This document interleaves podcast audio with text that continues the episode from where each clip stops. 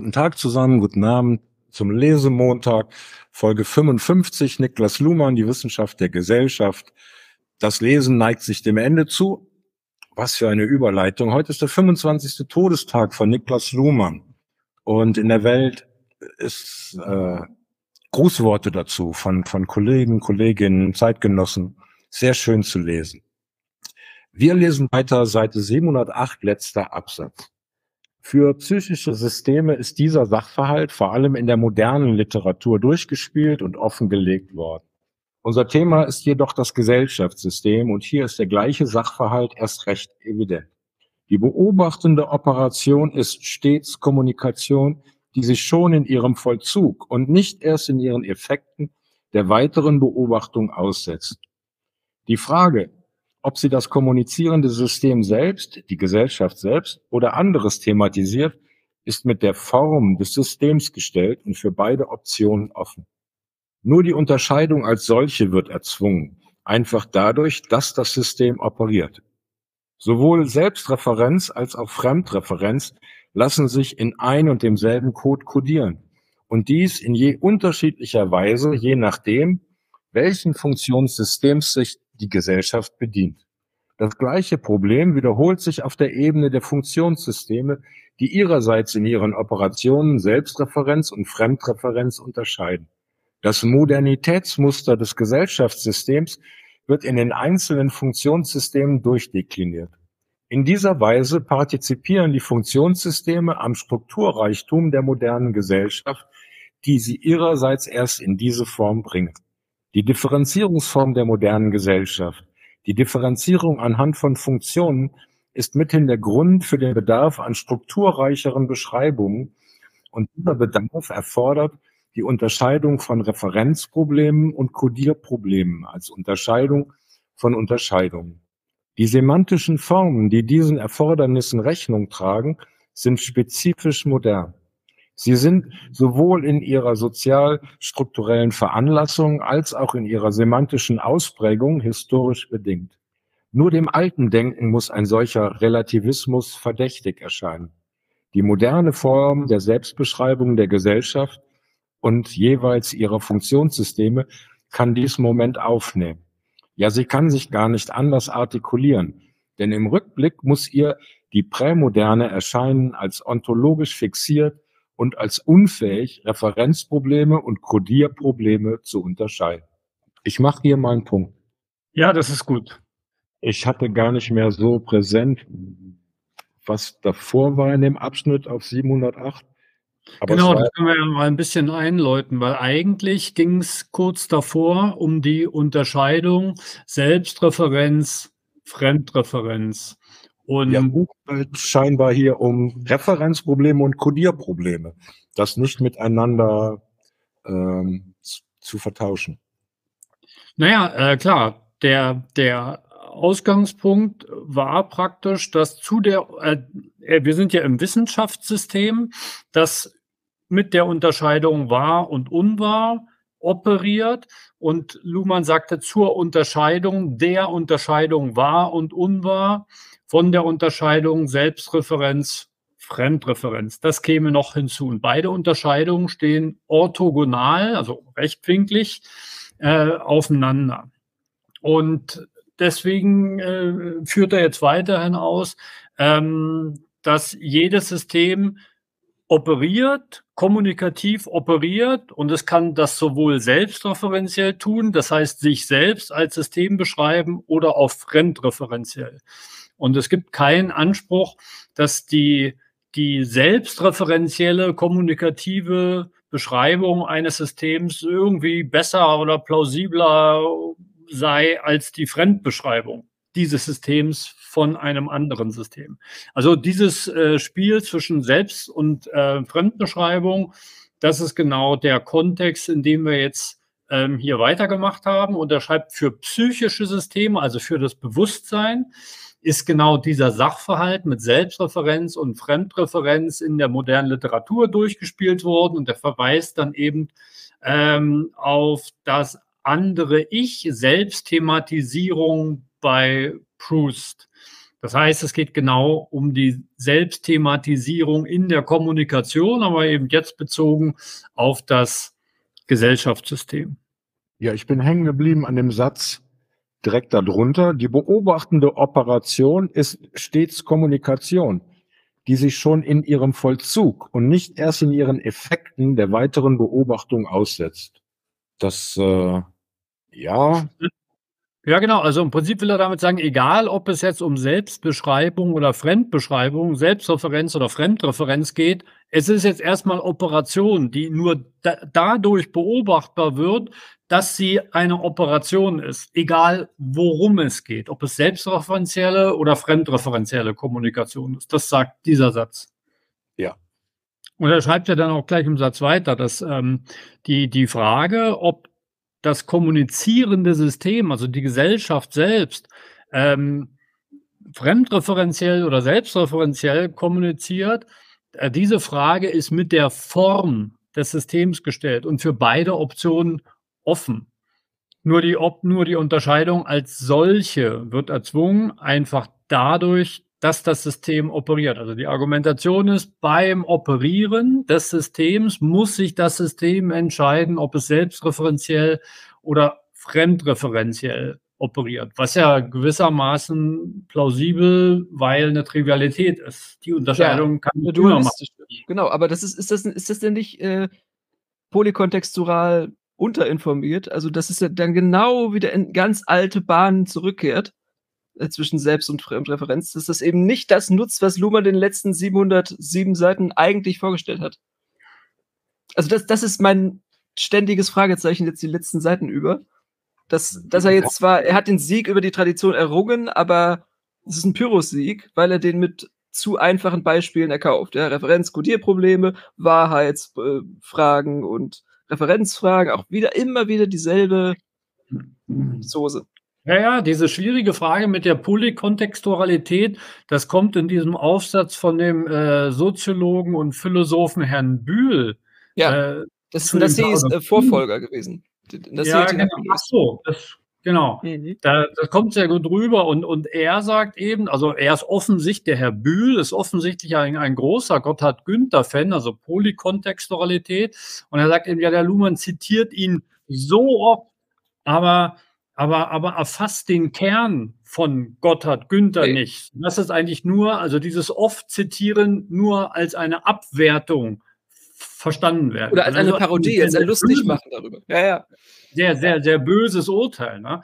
wo ich jetzt gar nicht so mitgehe, weil es klingt schon ziemlich authentisch, wie sich Niklas Luhmann immer wieder auf Gotthard Günther und die Polykontextualität bezieht. Nur Bühl argumentiert eben, ja, der hat die Polykontextualität die Polykontextualität von Günther eigentlich überhaupt gar nicht begriffen, der Herr Luhmann, und erwähnt sie eigentlich immer wieder. Und das ist so ein Schema, was wir ja auch erkennen von dem immer wieder Zitieren von George Spencer Brown und eben auch dem doch recht wenigen Durchdringen von ja. George Spencer Brown, beziehungsweise ja. das daraus machen aus dem Laws of Form, was er gern daraus gemacht hätte und wo er gern anschließen würde. Und dieses selbe Moment findet man eben bei äh, Gotthard Günther.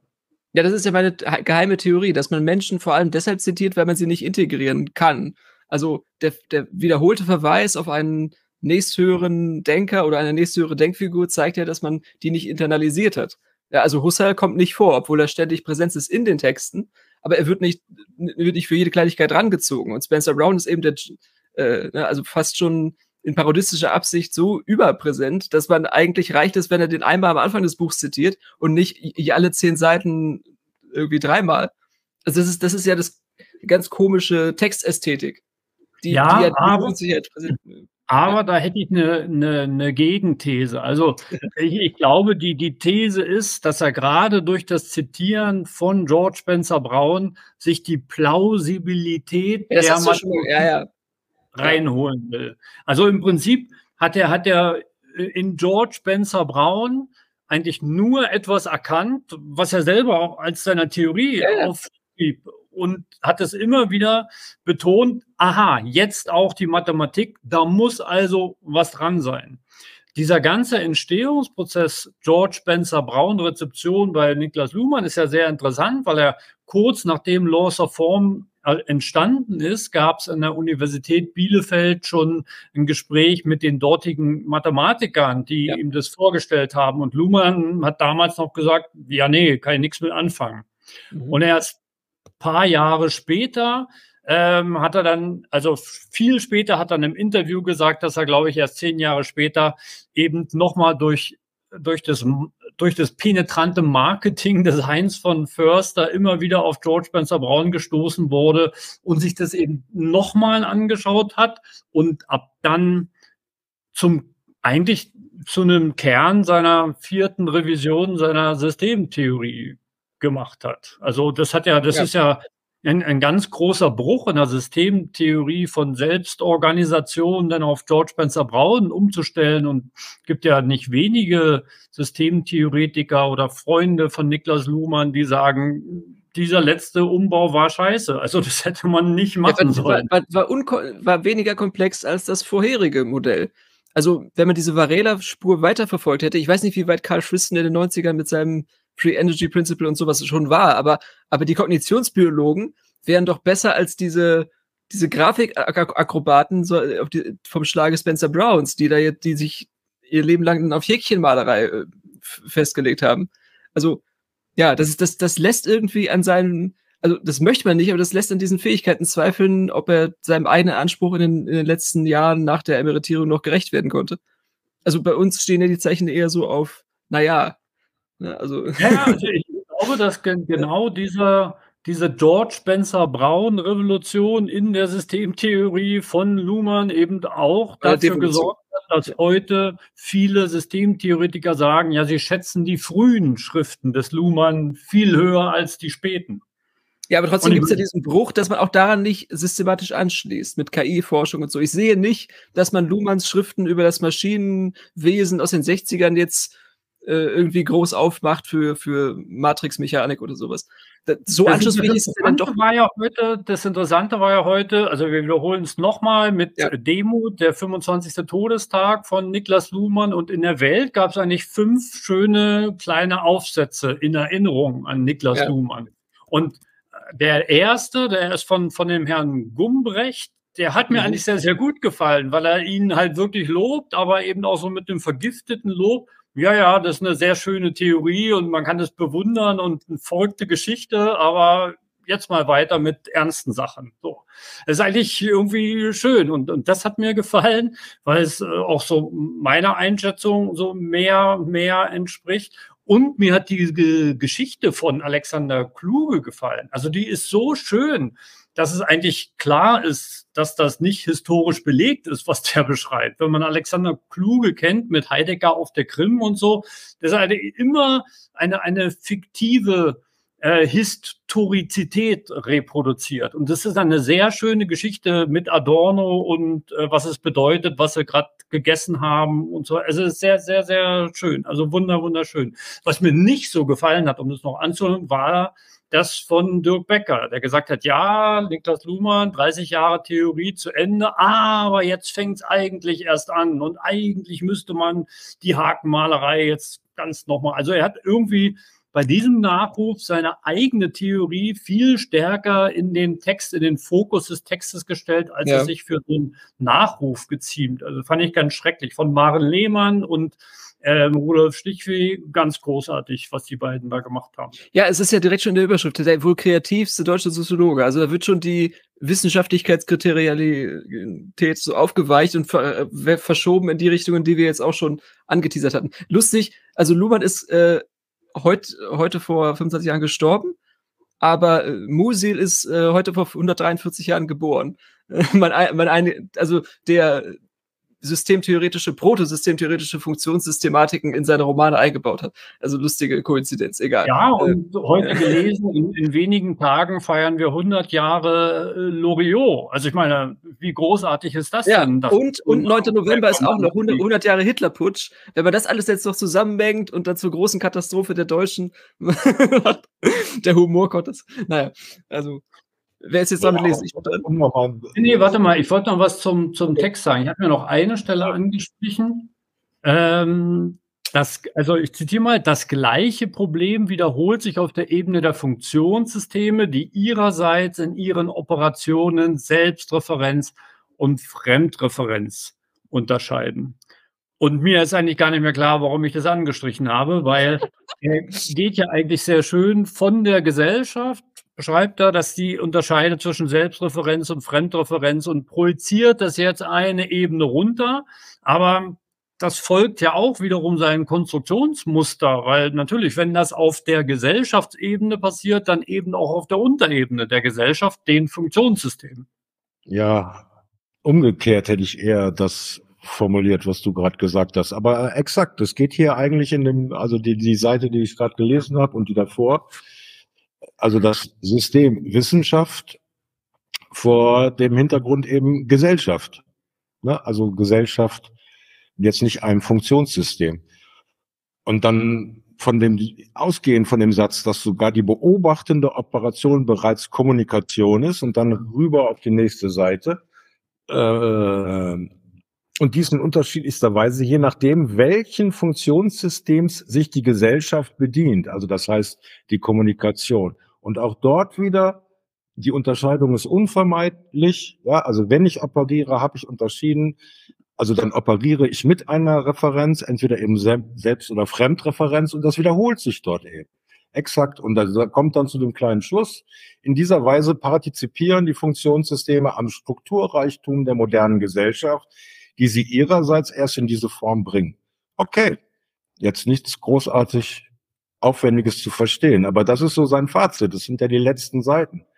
Und er, er nennt das eben, weil, weil vorher eingegangen in das Kapitel ist er ja mit der Frage, was ist an der Gesell, also an der Wissenschaft modern? Ja, also was moderne Kunst ist, das lässt sich noch irgendwie so beschreiben. Und jetzt schreibt er hier, die semantischen Formen, die diesen Erfordernissen Rechnung tragen, sind spezifisch modern. Sie sind sowohl in ihrer sozialstrukturellen Veranlassung und so weiter und so weiter. Naja, aber da die, dieses und so weiter kannst du mal weiterlesen. Sie sind sowohl in ihrer sozialstrukturellen Veranlassung als auch in ihrer semantischen Ausprägung historisch bedingt.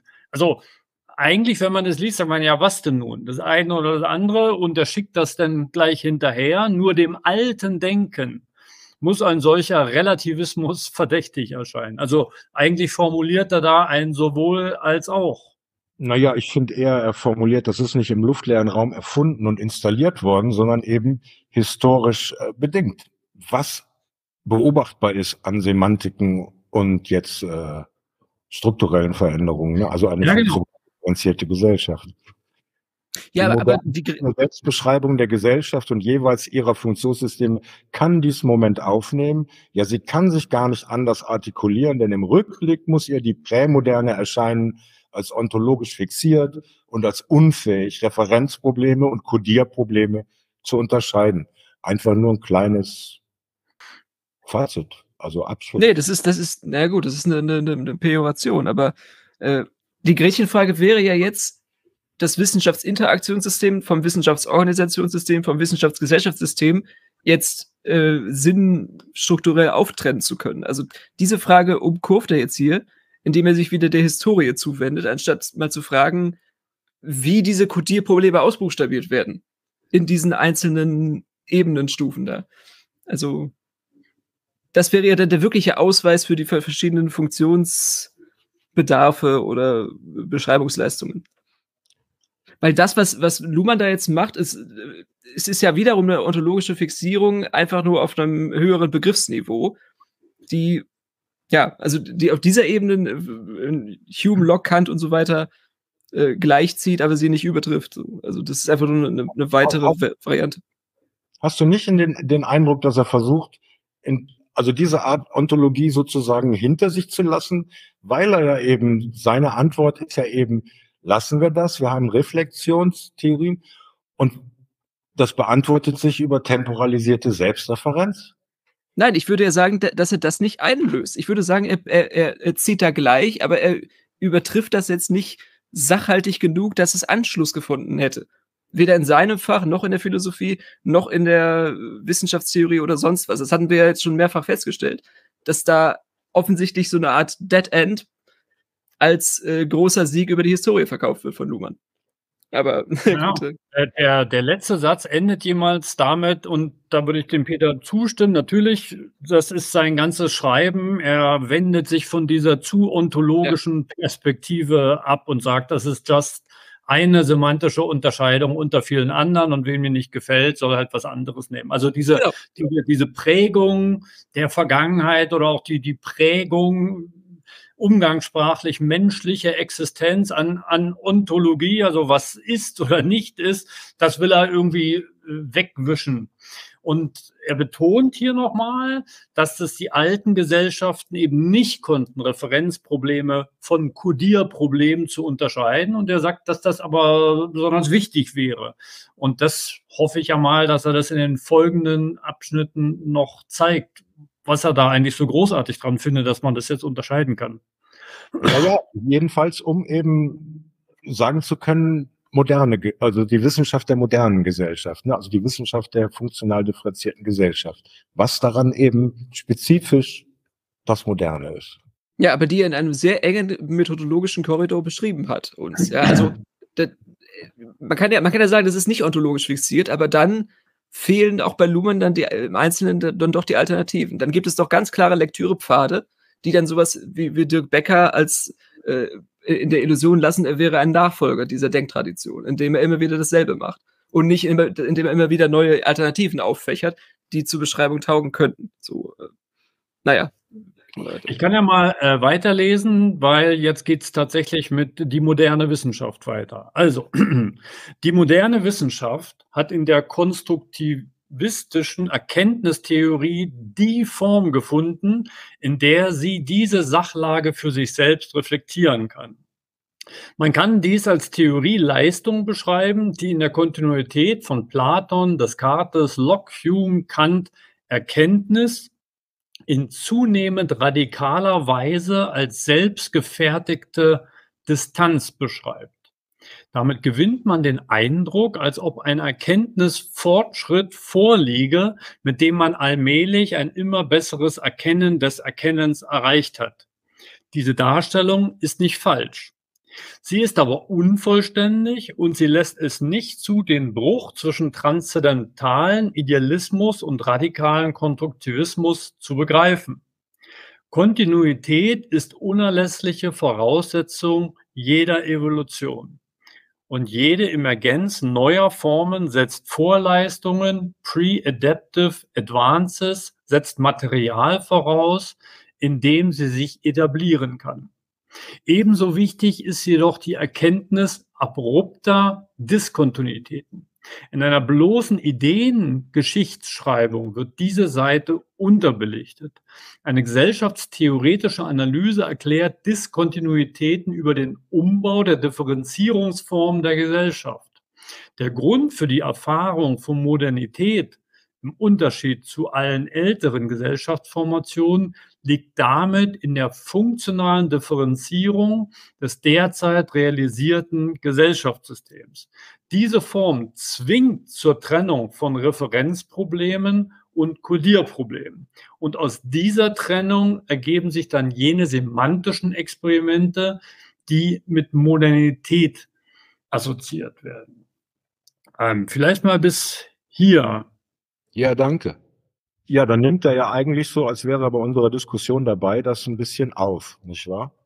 Ja, ganz genau. Also er will jetzt äh, stark machen, warum es so fürchterlich wichtig ist, Referenzprobleme von Codierproblemen zu unterscheiden und warum das früher nicht ging und warum das jetzt ging. Und eine. No, er, er startet ja sehr rasant eigentlich für dich doch eigentlich hier in diesem Abschnitt. Ne? Die moderne Wissenschaft hat in der konstruktivistischen Erkenntnistheorie die Form gefunden, Punkt, ne, in der sich diese Sachlage für sich selbst reflektieren kann. Das ist ja das, worauf er eigentlich hinaus will. Ne? Dass das, was er hier ausgebreitet hat auf 700 Seiten. Ja, kann, kann, sie die, kann sie die reflektieren oder äh, und aber auch differenzieren? Also wir sind ja nicht zufrieden gewesen mit diesem Referenz-Wahrheitsproblemkreis. Äh, du ja anscheinend. Nein, nein, nein, nein, aber, aber an, an der Stelle stimmt es schon, schon, schon erstmal. Der, er, er, Im Prinzip will er stark machen, dass eigentlich nur in der Form des Konstruktivismus die moderne Wissenschaft sich selbst reflektieren kann. Und er beschreibt das jetzt als eine Ideengeschichte von Platon, Hume, Kant, die eben Erkenntnis in zunehmend radikaler Weise als selbstgefertigte Distanz beschreibt. Und bei diesem selbstgefertigte Distanz, da klingt schon durch diese Umstellung von was auf wie Fragen. Weil wenn man jetzt mal wirklich ganz einfach jemand auf der Straße erklären wollen würde, was Konstruktivismus eigentlich soll, dann wäre man mit der Formulierung die Umstellung von was Fragen auf wie Fragen eigentlich schon ganz gut dabei. Es geht also überhaupt nicht mehr darum, was wir vor uns haben, was also was der Gegenstand ist, den wir erkennen, sondern es geht vor allen Dingen um die Art und Weise, wie wir überhaupt erkennen können. Ja, aber ist da nicht dann schon eingeschrieben eine Stagnation? Und im Prinzip beschreibt der Konstruktivismus ja sehr, sehr gut, auf welche Art und Weise, also wie auch Bewusstsein, also menschliche Bewusstseine ja. erkennen. Das ist ja auch überhaupt gar keine Frage mehr. Das ist ja neuro, neurobiologisch sehr ja. gut belegt, dass das Konstruktionen sind. Ähm, die, der, der, der Stein des Anstoßes beginnt dann eben, wenn man diesen Konstruktivismus überdreht und sagt, na gut, was Fragen sind eigentlich völlig sinnlos geworden. Das stimmt natürlich nicht, weil es gibt gewisse Wissenschaften, die sich eben hauptsächlich mit Was-Fragen beschäftigen und das eben auch sehr, sehr wichtig ist, weil wenn man jetzt irgendwelche Computer bauen will und miteinander über Fernseher, wie wir hier machen, kommunizieren äh, wollen kann, dann sind Was-Fragen eben schon sehr, sehr entscheidend. Ja, aber was dann komplett runterfällt, sind Warum-Fragen. Also ich finde, dass, dass der Konstruktivismus, äh, da hat ja Luhmann, im, als wir in Folge 30 bis 35 waren, ja gesagt, selber so einen langen Essay darüber, so ein äh, eingeschoben, warum er selber sich nicht dazu zählt, aber die Impulse irgendwie wichtig findet. Ja, also das darf man nicht ver vergessen. Das ist alles zwar schon konstruktivistisch, aber er baut dann noch so seine eigene, seinen eigenen Separatraum dafür ein. Und man muss sagen, dass wenn man dann bei Wie-Fragen hängen bleibt, dass dann die ganze Traditionslinie stagniert. Und das ist ja de facto so, dass man, wenn man diese Unterscheidung Referenzprobleme, Kodierprobleme totreitet, auf, auf, auf äh, First Principle Reasoning oder sowas, auf, auf Erstbedingungen, auf Sinnkomprimationsleistungen nicht kommt. Ne, was weiß man, wenn man das weiß? Ja, das, das hatten wir ein paar Absätze davor. Man hat noch nicht viel gewonnen, so, wenn man auf dem Erkenntnisniveau dann sich, sich irgendwie verstetigt und, und dann ein Gewerbe daraus macht, damit dann rumzulaufen. Ja, also diese ganzen ja, Code. Ich weiß nicht. Also ich finde schon, da ist ein, da, da kann, äh, da, da, also gewinnen ist immer so ein schwieriger Begriff, äh, was mitnehmen.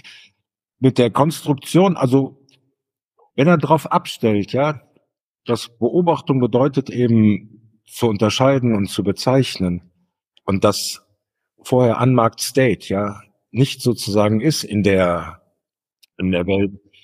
Das ist ja der, der Nukleus, wo, wo es losgeht. Das, was nachher Konstruktivismus heißt. Ja, also zu wissen eben, zu realisieren, dass es mein Beobachten ist, die Art, wie ich eben unterscheide und das mache was dann nachher auch das Wissen konstituiert, dass ich daraus gewinne und eben nicht irgendwie ein, ein äh, privilegierter Weltzugang oder zu den Dingen oder zu sonst was. Ja, aber den, äh, den aber imaginiert die, sich dein Bewusstsein doch, gerade in dem Moment, in dem du das so statuierst. Kein Tier der Welt würde äh, sagen, dass es irgendwie durch seine biologische Kognitionsführung äh, Zugriff auf die Natur, auf die physikalische Natur bekommt. Der Mensch tut das aber und tut dann aber so, ah ja, es ist doch nichts Besonderes, es ist ja nur mein Bewusstsein, das mit mir spricht oder so. Das ist, das ist ja schon allerhand. Ja, und das, und das, also das, da vermischt Luhmann, also er versucht transzendentalen Idealismus und radikalen Konstruktivismus daran aufzutrennen, dass er sagt, ja, Voraussetzung der Evolution, Kontinuität, Emergenz neuer Formen setzt Vorleistungen voraus. Ja, aber immer nur für biologische Systeme. Und die physikalischen Systeme, in denen biologische Systeme eingebettet sind, die werden dadurch nicht richtiger, indem man das alles kontinuiert und sagt, äh, mein Bewusstsein ist das Einzige, was ich sicher weiß oder so. Oder das also, also, also wenn man, wenn man diese Umstellung von was auf wie Fragen jetzt mal sehr, sehr positiv betrachtet, mhm. dann ist das schon auch wichtig, dass man von was Fragen wegkommt und überhaupt hinterfragt, wie man zu solcher Erkenntnis kommt. Weil es gibt ja auch viele Sachen, wo man einfach wirklich falsch liegt. Und wenn man mit rein Was-Fragen rangeht und sagt, ja, das ist einfach so und es kann gar ja. nicht anders sein, da liegt man fürchterlich falsch. Da wäre es schon wichtig, die Perspektiven, wie dieses Wissen entstanden ist, mit einzubeziehen. Vor allen Dingen eben bei gesellschaftsrelevanten Dingen, weil ein anderes Bewusstsein eben dieses Was anders hinkonstruiert als man selber und dass man genau damit kommunikativ wieder umgehen muss. Also das ist ja schon was fürchterlich Wichtiges. Nur man darf eben nicht das Kind mit dem Bade ausschütten und sagen, was Fragen spielen überhaupt gar keine Rolle mehr oder was Fragen haben sich jetzt erledigt. Und wenn man ja, den Konstruktivismus sehr, sehr, sehr, sehr positiv verstehen will, dann muss so ein Konstruktivismus auch überhaupt gar nichts über Realität sagen. Es, macht, es geht doch nur darum, wie Erkenntnis zustande kommt und gar nicht so darum, was wirklich da ist, weil dieses was wirklich da ist ja wieder eine was-Frage wäre, von dem man ja weggehen will. Also es geht ja eigentlich nur um die Art und Weise der Erkenntnisbildung in Bewusstseinen und jetzt mit Luhmann auch in Systemen und die ist konstruktivistisch und natürlich ist sie das. Also es könnte auch auf dem neu heutigen Stand der Wissenschaft gar nicht anderes sein. Aber wenn man jetzt was Fragen völlig äh, wegschmeißt, dann dann, dann, dann schmeißt man auch die biologische Evolution weg weil es ist eben schon doch sehr, sehr sinnvoll eingerichtet, dass wir eben Sachen, die uns ernähren, von Sachen, die uns vergiften, unterscheiden konnten über Jahrtausende. Und dass wir heute überhaupt hier ist, hat darauf überhaupt einen Grund. Also zu sagen, Realität ist völlig unverfügbar und wir fangen jetzt einfach mal mit einer Unterscheidung an und der Rest ist Unmarked. Space. Das ist eigentlich schon ziemlich abenteuerlich. Weil es ja, eben ja, weil es eben so, so, so, eine Art Lehnstuhl-Konstruktivismus ist. Also ich sitze hier im Warmen, das ist schön, alles wunderbar und ich kann mir Gedanken machen, aber woher äh, so ein Menschenwesen evolutionär überhaupt kommt, wird da überhaupt gar nicht reinkompiliert. Und wie ich noch vor 50 Jahren war, als ich in die Windeln gemacht habe. Also das ist überhaupt gar nicht drin, sondern man, man denkt sich einfach im Lehnstuhl aus, so jetzt fange ich mit einer Unterscheidung an und das macht jetzt auch noch großartigen Sinn. Hey, nein, also du kommst ja immer in Fahrt bei sowas. Das steht hier gerade alles gar nicht so, was du da gesagt hast. Aber spannend fand das ich hier in dem Absatz, Bibelkreis. So. Wir können auch sagen, was da nicht steht. Ja, ja, aber hier in dem, in dem Absatz habe ich mir unterstrichen, bin hängen geblieben. Kommt er ja gleich auch nochmal drauf. Dann äh, er, erzählt ja alle auf, ja, die Kontinuität von Platon, Descartes, Locke, Hume, Kant, Erkenntnis in zunehmend radikaler Weise als selbstgewärtigte Distanz beschreibt. Da bleibe ich dann kurz hängen und bleib dann, dann da denke ich dabei dann, okay, die Trennung, ja, die, die dort passiert ist, also Objekt und Subjekt, ja, also sozusagen, dass ich den Gegenstand außen verorte, zunehmende Distanz beschreibt. Und wenn ich dann in diesem angebotenen Bild drin bleiben möchte, dann ist eben das eine konstruktivistische Erkenntnistheorie eine weitere Distanzierung. Ja, also jetzt bin ich sogar raus, dass ich Objekt und Subjekt sozusagen trenne, sondern nicht einfach weiß, Beobachtung heißt Konstruktion. Ja, aber ist das denn schon alles? Ist das denn schon, reicht das für eine Weltbeschreibung? Wenn man einfach nur Phantasmen hin und her schiebt und sich erfreut, wie, wie toll die Wie-Probleme ja, jetzt neu zu stellen. Ich nicht, dass sich die ganzen Fragen daran beantworten lassen. Nur auf der nächsten Seite geht's ja dann weiter. Naja, aber bleiben wir doch, bleiben wir ja. doch mal bei, bei diesem Satz mit der Distanz, weil das ist ja eigentlich sehr interessant. Das mit dieser Distanz beschreibt das ja sehr, sehr gut, dass man irgendwann mal ganz früher wirklich den Eindruck hatte, das, was man wahrnimmt, das ist da genauso, wie man es wahrnimmt. So, da war die Distanz sehr, sehr kurz man hat sich ja immerhin noch, also es gab ja, gibt ja so, so Zeichnungen, die dann so optisch versuchen zu verdeutlichen, wie die Augen so eine Art Linse sind und man dann im Kopf irgendwas sieht. Da war diese Distanz sehr kurz. Und natürlich wissen wir heute auch aus der Neurobiologie, dass die Distanz noch viel, viel weiter ist. Dass da kein kleiner Homunculus ist, der durch die Augen irgendwas sieht, sondern dass das eigentlich ein Feuerwerk von Neuronen ist, was eigentlich überhaupt gar nichts in seiner Repräsentation mit dem Bild, was wir vor, vor uns sehen, wenn wir sehen, zu tun hat. Aber Distanz bedeutet immerhin ein, ein Auseinanderziehen Aber diese Beziehung zwischen dem Was und der, dem, dem, dem also zwischen dem, der Realität und unserem Abbild oder dem Modell, die ist ja immer noch da. Das ist ja kein völliges Durchschneiden. Das ist ja nicht ein im luftleeren Raum sein, sondern die Distanz ist nur weiter geworden. Das beschreibt ja auch, finde ich, sehr gut diese selbstgefertigte Distanz. Na, ich wollte das Argument stärker machen, weil er ja drauf kommt, dass es eben hier steht, der Voraussetzung jeder Evolution, ja. Also das ist nicht plötzlich Konstruktion, sondern so kann ich mir das, so könnte ich das beschreiben als eine noch weitere Distanzierung. Aber was du gerade gesagt hast, das mit der Distanz, das ist erstmal die Einführung für mich der Unterscheidung eben von Fremd- und Selbstreferenz. Zu, also nicht alles, was mir beobachtbar war, auf mich zu beziehen, ja, also reine Selbstreferenz, sondern zunehmende Distanzierung, die dazu dann geführt hat, was traditionell Objektivität genannt wird, also das komplett davon zu, zu trennen, zu sagen, ich setze die Welt so, wie sie ist, die ich jetzt sozusagen objektiv in den Blick nehme, Distanz. Und jetzt kommt er hier eben, beschäftigt sich in, auf diesen 700 Seiten mit dem Erkennen und dem Entstehen von Wissen und Erkenntnis und geht eben noch einen weiter und sagt, brauche ich gar nicht. Ich brauche gar keine Referenz auf die auf die äh, ähm, real existierende Wirklichkeit oder, oder Welt, was auch immer in diesem Fall. Wenn ich mich mit Erkennen und Wissen beschäftige, reicht es mir, das eben zu markieren oder das als als Konstruktion erklären, zeigen zu können und der Rest ist dann einfach sozusagen äh, äh, auch ein bisschen Handwerk, ne? also zu zeigen, Selbstreferenz, Fremdreferenz und so weiter. Und eben sein wichtiger Hinweis, Kontinuität ist unerlässliche Voraussetzung jeder Evolution. Und jede Emergenz neuer Formen setzt Vorleistungen voraus. Naja, also ich, ja, ich glaube, ist von, von, von dem, wie, wie, wie sich das manchmal hier vielleicht darstellt. Also da hast du ein bisschen was reingelesen, weil genau das lese ich nicht raus. Also er, nach der Distanz geht der Satz weiter. Der ist wirklich großartig. Damit gewinnt man den Eindruck, als ob ein Erkenntnisfortschritt vorliege, mit dem man allmählich ein immer besseres Erkennen des Erkennens erreicht hat. Diese Darstellung ist nicht falsch.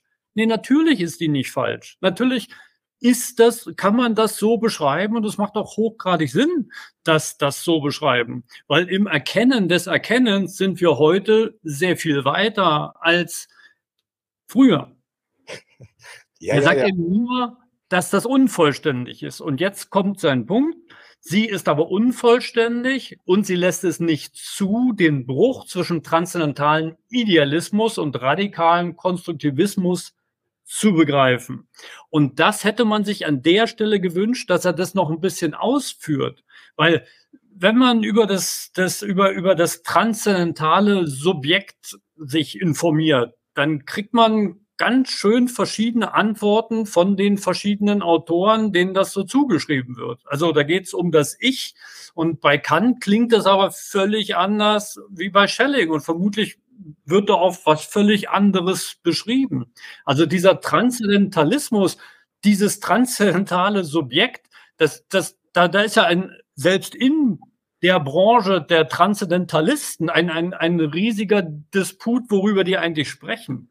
Und ja, da hätte man ja gern gewusst, was denn Luhmann meint, worüber die sprechen und worauf er sich bezieht und warum das denn eben diesen, dieses Erkennen zwischen dem Bruch von dem transzendentalen Idealismus zum radikalen Konstruktivismus so wichtig für ihn sei. Das ist halt leistungsfähiger. Auf der nächsten Seite kommt er an dem Abschnitt ja also da geht ja, ist ja nicht mehr viel. Da geht das ja zu Ende. Also die, der letzte Satz hier. Äh, diese Form zwingt zur Trennung von Referenzproblemen und Codierproblemen. Und aus dieser Trennung ergeben sich dann jene semantischen Experimente, die mit der Modernität assoziiert werden. So verstehe ich das hier.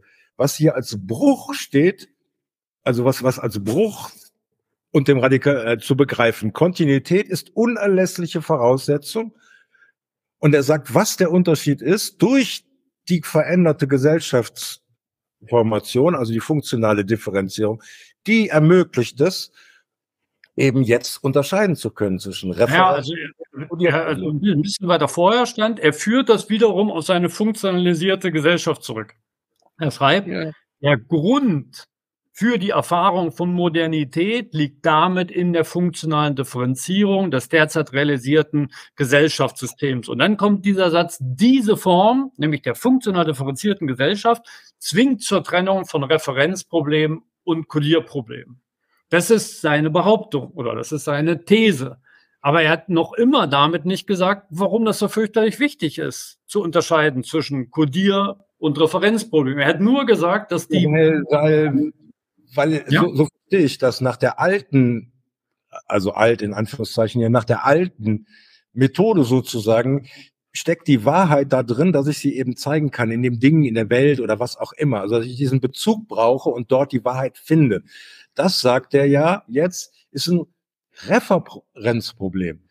Und ihn interessiert bei Wahrheit und, und Wissen und Erkenntnis sozusagen das Kodierproblem. Und er sagt nicht die beiden Dinger miteinander in einen Topf, sondern die stehen orthogonal zueinander. Es ist zu unterscheiden, ja, worauf ich referiere und, äh, und die Kodierunterscheidung äh, äh eben.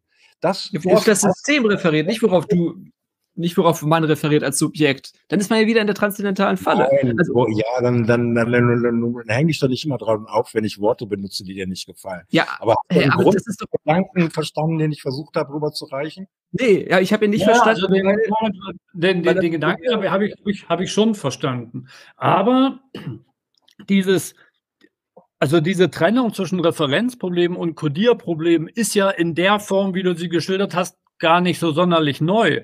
Weil wenn Wahrheit, äh, wenn Wissenschaft ein System ist, was zwischen wahr und unwahr entscheidet oder kodiert, dann muss es natürlich dazu immer sagen, auf welche Referenz bezieht sich das. Also sagt das jetzt wahr oder unwahr über eine Selbstbeschreibung von sich selbst aus oder wahr oder unwahr über eine Fremdbeschreibung.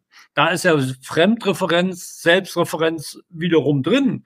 Und das ist ja auch schon jetzt, also ich, ich bin mir da gar nicht so sicher, woher das so kommt. Und meine Vermutung ist eher, dass er auf, dass er aufgrund der funktionalen Differenzierung, dass er jetzt für jedes Funktionssystem eine andere Logik oder beziehungsweise einen anderen Code am Werk sieht, also diese Polykontextualität in seinen Begriffen und dass das früher, also gerade in der alteuropäischen Tradition eben nicht so war. Da war das Schöne zugleich das Wahre und zugleich das, was ist. Also da fielen diese positiven Seiten der funktional differenzierten Gesellschaft der Unterscheidung in eins zusammen.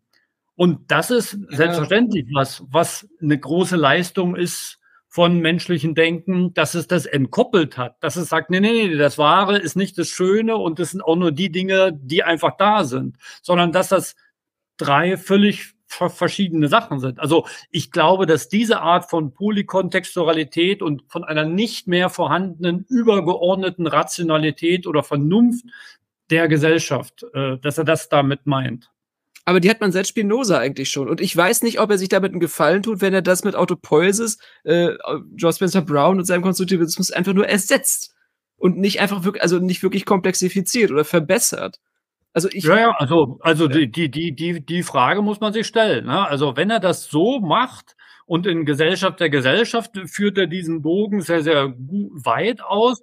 Dann muss man sich schon fragen, naja, wenn sich jetzt Luhmann immer an der alteuropäischen Tradition, also ja. an der Antike vor 2000 Jahren abarbeitet, warum war es denn nicht schon im Mittelalter denkbar, dass man sowas formuliert hat? Und das schließt Luhmann oder nicht schließt er nicht aus, das, das erzählt er uns in seiner Geschichtsschreibung eigentlich nicht, ne? aber da wäre es eben schon mal interessant, genauer hinzuschauen, wie du sagst, vielleicht bei Spinoza, keine Ahnung, oder ja, eben sonst wo. Ja, Simon macht immer den, den, Kontrast zu ganz früher und sagt, dass deswegen die Moderne so was ganz was Tolleres sei. Und das ist halt eine Erzählung, die er macht, um seine Theorie zu, zu stärken. Nee, also es ist jetzt nicht, dass er immer hier die, die, seine Beispiele aus einem alten Sarkophag holt, da 2000 Jahre alt. Er, er, er sagt das doch schon wirklich hier. Er sagt, das geht sozusagen äh, Hand in Hand. Die Ausdifferenzierung einer funktional differenzierten Gesellschaft macht es möglich, dass Funktionssysteme dann eben diese Funktionen der Gesellschaft zur Verfügung stellen. Und eins davon ist eben die Wissenschaft.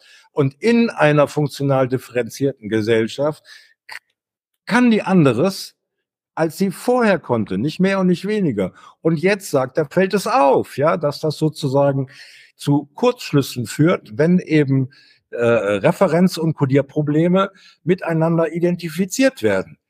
Ja, also jetzt entsteht hier mit ihm, mit seiner Referenztheorie, das wird ja, die Codierung ist ja, äh, das ist ja der Code, an dem sich das orientiert mit Funk, äh, also die, die, die, die Theorien und die Methoden, mit denen ich das mache, das da bei dir so beliebte Attachieren der Werte irgendwie.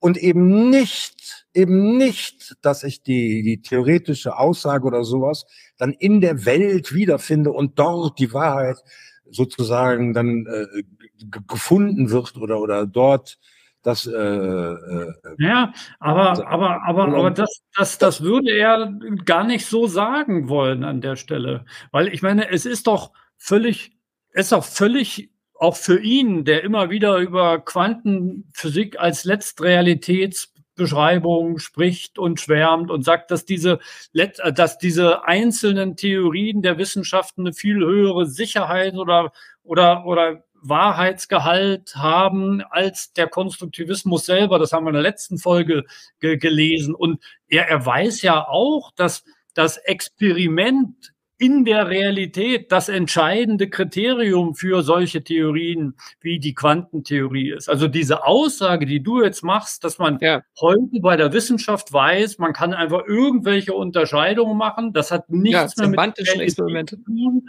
und ja. das ist eigentlich nur noch selbstreferenziell da überziehst du Luhmann, so einen Unsinn würde er doch gar nicht von sich geben. Nee, nee, ja. nee, ja. Und hier steht ja auch semantische Experimente der Moderne. Er spricht ja nicht von den strukturreichen Experimenten. Wenn man einen Atomreaktor baut, hat das nichts damit zu tun, ob dein Bewusstsein jetzt da eine Unterscheidung irgendwo äh, trifft und die dann äh, referiert oder, oder codiert oder so, sondern das sind harte physi physikalische Realitäten, die nichts mehr mit Evolution zu tun haben, nichts mehr mit, mit Traditionslinien, nichts mehr mit funktionaler Differenzierung, sondern das sind dann absolut spezifizierte äh, Sonderprobleme, die, die sich im Ganzen gar nicht mehr eingliedern lassen, so, die dann, die ausgekoppelt werden vom, vom gesamtevolutionären Gang.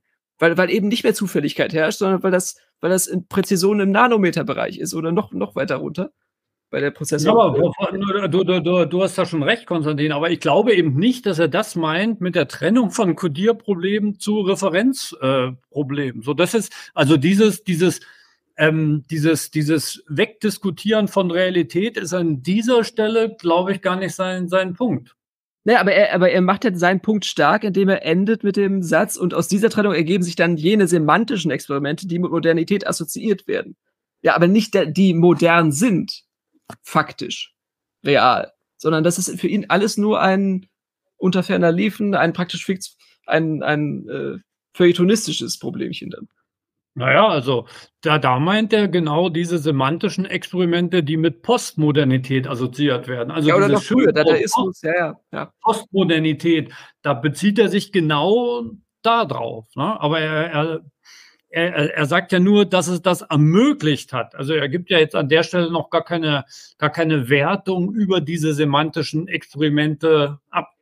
Und das ist bestimmt wahr. Ne? Also diese semantischen Experimente konnte man ohne diese Trennung von ähm, Referenz- und Codierproblemen nicht machen. Die Frage ist, ob so viel gefehlt hätte, wenn man sie nicht machen konnte. Ne? Also da bleibt er jetzt auch ziemlich neutral. So, jetzt bin ich aber dran mit Lesen, oder? Ja, ja, wir können auch mehr weiterlesen, genau. Die erste Ausführung dieses Programms in Zukunftsidealen, transzendentalphilosophischen Reflexionen, Fortschrittshoffnungen und Selbstverwirklichungsideen war, wie Kunst und Literatur bereits im 19. Jahrhundert mit, Enttäusch mit Enttäuschung registriert haben, unzulänglich.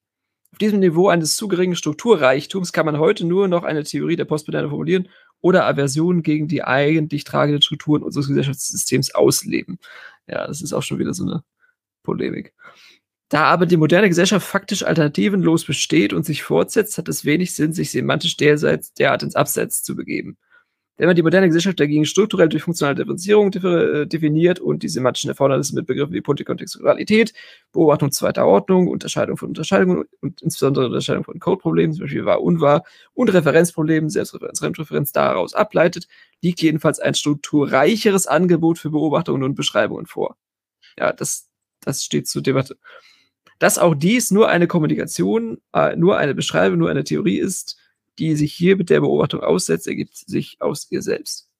Zweitens, auch auf die, äh, nee, auch auf ja, einem zweiten. Wir, wir können an der Stelle, Entschuldigung, mal, mal eine Pause machen, weil wir dürfen heute sowieso nicht so viel lesen, weil den letzten, den dritten Abschnitt wollen wir dann beim nächsten Mal lesen, weil heute konnte der Hartmut leider nicht. Und dann können wir beim letzten Mal die Sache abschließen. Deswegen ja, man muss nicht so ewig in die Länge ziehen und jetzt so eine Loban-Hagiografie daraus machen, um zu, zu, erzählen, wie toll er das alles findet und wie, wie, wie wunderbar wir seine Theorie finden. Also das ist ja. Nee, nee, aber wir, wir können ja das Gelesene in dem Abschnitt 1 jetzt an der Stelle nochmal noch mal abrunden, weil wir haben ja, ja. die ganze Zeit genau ähm, darüber gesprochen. Und an der Stelle würde ich da schon mitgehen, dass er sagt, das ist jetzt eine strukturreichere Beschreibung. Klar, wenn man mehr Unterscheidungen einzieht, wird wird das, was man damit unterscheiden kann, strukturreicher. Damit Aber ist er noch sinnvoller.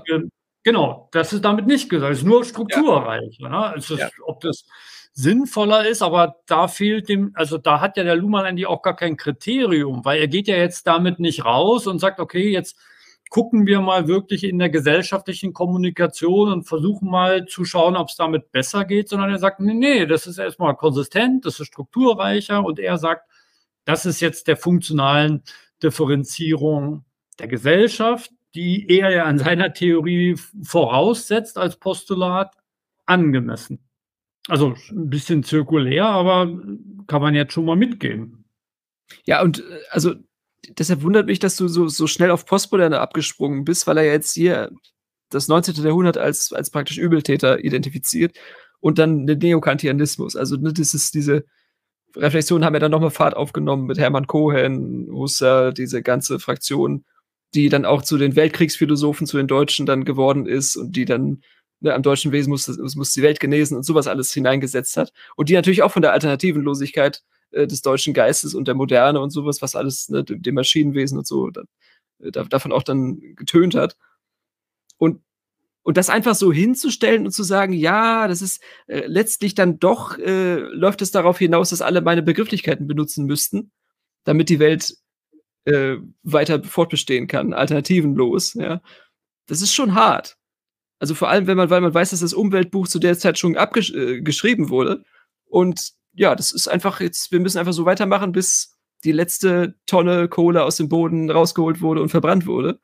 Wo und du das, das da so rausnimmst, das kann ich nicht wirklich. Das ist ja Max Weber schon. Das ist ja die ganz alte Leier davon, äh, dass wir die, uns die, er die Erde untertan machen müssen, indem wir immer neuere Unterscheidungen eintragen, weil die Evolution uns das abverlangt. Ja, Kontinuität ist eine un unerlässliche Voraussetzung. Jede Emergenz neuer Formen setzt Vorleistungen mit Material. Ja, also alles umschaffen, alles verfeinern, alles zu Tode unterscheiden. Naja, also. Das ist halt bewertendes. Diese, hier steht doch einfach nur, das ist doch beobachtbar. Ja, ist doch beschreibbar, wenn ich das so einführe, diese Kategorie, dass ich sage, das hier ist eine funktional differenzierte Gesellschaft im Unterschied zu der Vormoderne. Kann ich da einfach beobachten. Das ist ja nicht normativ gesetzt und ist auch nicht gesetzt, dass es nicht anders werden kann. Es ist äh, alternativenlos besteht, faktisch, und es hat wenig Sinn, sich semantisch derart ins Abseits zu begeben, über Alternativen nachzudenken.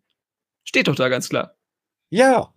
Da ja, also eine Gesellschaft faktisch alternativlos besteht. Du hast keine zweite Gesellschaft in der Hosentasche. Natürlich.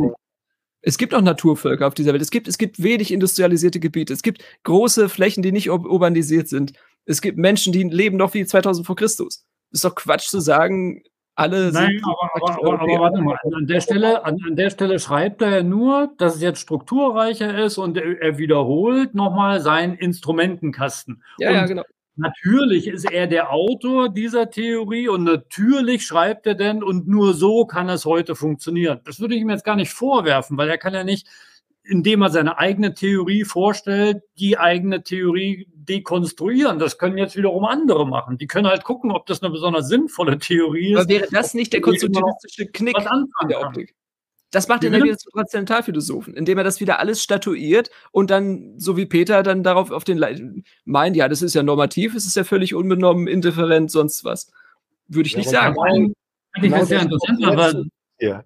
Dass auch dies nur eine Kommunikation, nur eine Beschreibung, nur eine Theorie ist, die sich hier mit der Beobachtung aussetzt, ergibt sich aus ihr selbst. Mit anderen Worten, Konstantin.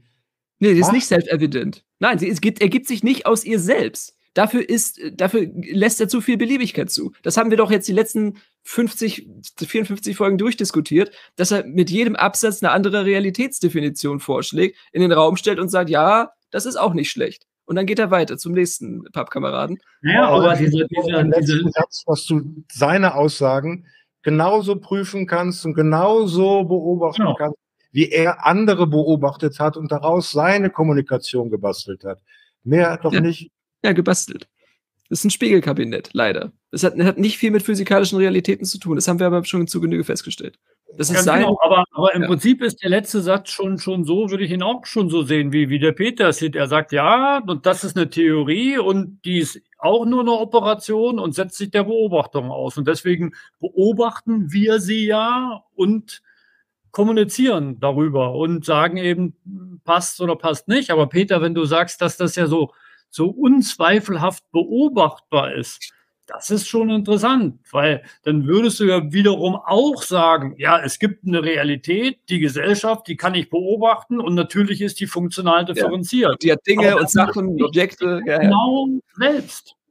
Wir hängen ab von den Dingen, die wir machten. Das ist faustisch eigentlich schon. Wir, ja, man, nee. man, kann nicht, man kann nicht anders als wieder immer wieder auf, praktisch auf den Leim zu gehen. Nee, das ist äh, wiederum sozusagen das Wissen, was sich bewährt hat. Ja, das ist ja jetzt nicht seit gestern so und die große Überraschung. Also das naja, also wenn, wenn du aussprechen, Konstantin, breit, ja. das so beschrieben wird als eine funktional differenzierte Gesellschaft, das würde ich sagen, äh, da bewege ich mich auf sicherem Boden. Die Frage ist, ob die Funktionssysteme, so wie sie bei Luma beschrieben sind, ob das so alles haltbar ist und so weiter und so weiter. Aber insgesamt, ja, dass die die strukturierende Differenzierungsform der beobachtbaren Weltgesellschaft sich beschreiben lässt oder ist eben mit Luhmann zu sagen, eine funktional differenzierte Gesellschaft, ja. Ja, aber Peter, dieses, dieses, dieses Jahr ist nur eine Beobachtung zweiter Ordnung. Und es, und, und, und, wenn wir jetzt das mal wissenschaftlich sehen, es gibt genügend Beobachtungen zweiter Ordnung, die sagen, nein, funktionale Differenzierung, vor allen Dingen Weltgesellschaft ist der größte Kokolores. Also, und, und die haben, die führen dann auch Gründe an. Nur, du, du sagst, für dich ist es plausibel, aber das überrascht ja nicht. Wenn du ein Fan von Luhmann bist, ist es natürlich plausibel, dass ja, das so. Wenn ich jetzt kein Fan bin, einfach wenn ich hier die Texte zusammensetze, also lese und mir daraus äh, mir die zusammensetze. Ja. Aber wie realistisch ist das denn wirklich? Gelesen, okay? Wie ich viele nicht besser überzeugendes gelesen. Ja, natürlich, aber, aber, aber Peter, wenn du jetzt mal die Menschheitsgeschichte seit 100.000 Jahren beobachtest und die in den letzten 0,0001 Prozent kommt der Mensch darauf, sich funktional auszudifferenzieren. Warum sollte das für eine Gesellschaftstheorie zureichend sein, dass man das einfach so komplett enthistorisiert und sagt, ja, wenn ich mich so umgucke, in meinem Leben war das schon immer so. Und wenn man aber nur zwei Generationen zurückgeht, ist man plötzlich in einem agrarischen Feudalstaat, in dem es gar nichts gibt, keine Dampfkraft, keine, kein fließendes Wasser, kein gar nichts. Und dann einfach doch so tut, ja, das ist, aber, aber eigentlich ist das genau das, was wir zu erwarten hätten. So, also das ist völlig. Was ist die Frage von dir? Was Meine Frage ist, dass das, dass das geschichtsphilosophisch naiv ist, einfach alles zu glauben, was, was, was man da lesen kann. Und einfach zu sagen, ja, dann übernehmen wir das jetzt mal so, weil uns das gerade passt, weil gerade, weil der Computer läuft, weil äh, die Bahn kommt und wir alle die ganzen Zivilisationssegnungen haben. Naive Unterstellung irgendwie. Nein, Nö, weil gar nicht naiv. Weil ich verschiedenes dazu mich auseinandersetze und mich das überzeugt. Aber ich höre ja. das. Ich höre immer nur, dass du bewertest, wie Luhmann was hm. bewertet. Und da, aber die, aber die, die zweite Nein, Ebene da gar nicht 100 Jahre zurück und da und dort, ich weiß gar nicht, wohin das führen soll. Ist doch einfach, äh, ist doch äh, gar nichts. Die, die Fragen, die sich da eher stellt, der ist doch gerade, ich habe das hier eben noch Thema werden lassen, ja, gestartet in seine, in, da in Bielefeld, in diesem niegelnagelneuen Betonkomplex, ja. die, äh, eine Theorie der Gesellschaft Ja, aber dieser Betongesellschaft. Sicher. Ja, wie auch immer, du die. Äh, Nicht wie auch immer. Das ist, das muss man beachten, dass das drei, dass das gerade mal 60 Jahre alt ist. Im Vergleich zu dem, weil welche Horizonte er da beschreibt. Descartes, Hume, Kant und so weiter. Ne, die, die haben alle immer nur rumgestochert, aber funktional differenziert ist, das ist jetzt das Endmodell. Ja, vor allen Dingen, ich meine, nichts anderes als Argument anzuführen, außer dass dich nichts zufriedenstellt, was hier zu lesen ist. Das ist Wissenschaft, das ist methodischer Zweifel, Peter. Da kannst du keine qualifizierten äh, äh, Alternativen anbieten, sondern du kommst dann mit Gesellschaften von vor 100.000 Jahren. Wie macht ihr das? Du bist ein, ein sehr kaputtmachender Mensch irgendwie, was das angeht, aber nicht irgendwie was machen. Und teilweise ist es mir nicht sicher, ob es Fremd- oder Selbstreferenz bei dir ist, also ob das beobachtbar ist in dem Text von Luhmann oder ob du es dazu packst. Deswegen frage ich danach, wo machst du das dran fest? Was nee, das, aber, aber, aber da, da, muss ich sagen, da hat, er, hat der Konstantin doch ein gutes Beispiel genannt. Es gibt heute noch Gesellschaften, die im Amazonas irgendwo rum vegetieren und die sind sicherlich nicht funktional differenziert. Aber niemand hat gesagt, dass alle Menschengruppen, die auf der Welt leben, funktional differenziert sind. Aber das. Moin, moin. Da erkennst du aber die Theorie nicht sondern Luhmann ja. geht selbstverständlich von einer Weltgesellschaft aus ja. und diese Weltgesellschaft ist funktional differenziert, ja, weil alle Urlaub im, im, im Urwald äh, vor mich hinlebe, dann nehme ich in diesem Sinne an dieser Weltgesellschaft nicht teil. Ist so. Ja, da bist du schon wieder draußen. Das ist jetzt eine Peter Peter Theorie. Das ist nicht Luhmanns Theorie. Oder fahr doch mal einfach nach Brasilien in die in die, in die Favelas. Da sind gewisse Bevölkerungsgruppen völlig ausgeschlossen von allen Funktionssystemen. Und das kannst du nicht mehr mit funktional differenzierter Gesellschaft beschreiben. Und Brasilien ist selbstverständlich ein modernes Land. Also diese Theorie hat schon auch richtige Mängel, wie man sie mit Beobachtung nur am Text, dann müssten wir da uns einen Text zu besorgen und dann gehen wir das durch. Achso, da müssen wir nicht drüber nachdenken, da müssen wir nachlesen, liturgisch gucken, was hat der große Meister gesagt und das dann nachbeten, was da steht. Anstatt sich selber Problemkreise zu stellen. anderer Autor sein. Aber dieses sozusagen Mickey Mouse argumentieren. Ich kenne aber einen, da ist es aber so, das ist unter Niveau, Entschuldigung. Aber man kann das doch mal hm. einteilen. Wie viel, wie viel Prozent der Weltgesellschaft lebt in industrialisierten Zusammenhängen? Und wie viel nicht? 250 Millionen Pakistanis. Wie viel davon haben fließend Wasser? Wie viel davon haben Elektrizität 24 Stunden lang? Vorstellung von. Äh, von nee, wie, inwieweit sind sie kommunikativ anschlussfähig an unsere europäische Weltmoderne, ja, die sich für die Krone der Schöpfung hält? Gott das müsste man alles mal. An Kommunikation teilen. Aber wie gesagt, das steht nicht hier im Text, den wir gerade lesen und deswegen. Äh nee, nee, wir, wir sind ja auch nur drauf gekommen, um den Klammer mal zurückzumachen, weil du gesagt ja. hast, ja, selbstverständlich, das ist beobachtbar. Und da hatte ich ja nur vorgeschlagen, sag doch bitte dazu, das ist für dich beobachtbar. Und dann ist ja schon auch alles wieder gut. Andere beobachten das eben deutlich anders und zwar auch aus der Wissenschaft raus. Das ist Aber Konstantin, ich hatte dein Wort abgeschnitten. Du kannst ja noch so ein, so ein Kapitelchen äh, lesen. Ja, ich, ich, ich finde das jetzt, weiß ich nicht, ob das methodologisch jetzt so ganz brillant ist, wenn wir jetzt immer kleinere Abschnitte und immer. nee, die, die, die Idee ist nur, dass wir heute noch den Abschnitt 2 ja, ja, ja. zu Ende lesen, aber nicht 3 und der ist nicht so sonderlich lang. Also wir sollten nicht so schnell machen, sonst äh, sind unsere Zuhörer enttäuscht, dass wir nicht die anderthalb Stunden voll machen. Ja, aber trotzdem, ich würde sagen, äh, lies in dem Tempo und wir besprechen das in dem Tempo, was hier dem Text angemessen ist. Und wenn wir früher fertig sind, sind wir früher fertig. Ist so. Auch also ziehen wie ein Kaugummi.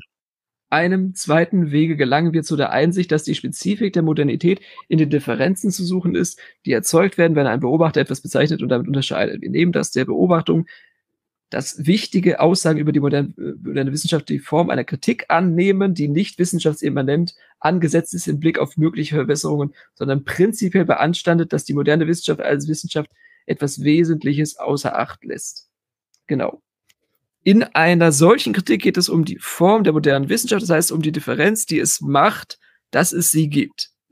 Wir lassen die oft zuhörende Klage, dass die Wissenschaft dem Kapitalismus diene, und lieber dem Sozialismus dienen solle, beiseite, weil sie gesellschaftstheoretisch nur unzureichend artikuliert ist. Es gibt jedoch noch eine andere ins Zentrum zielende modernitätskritische Beschreibung der Wissenschaft.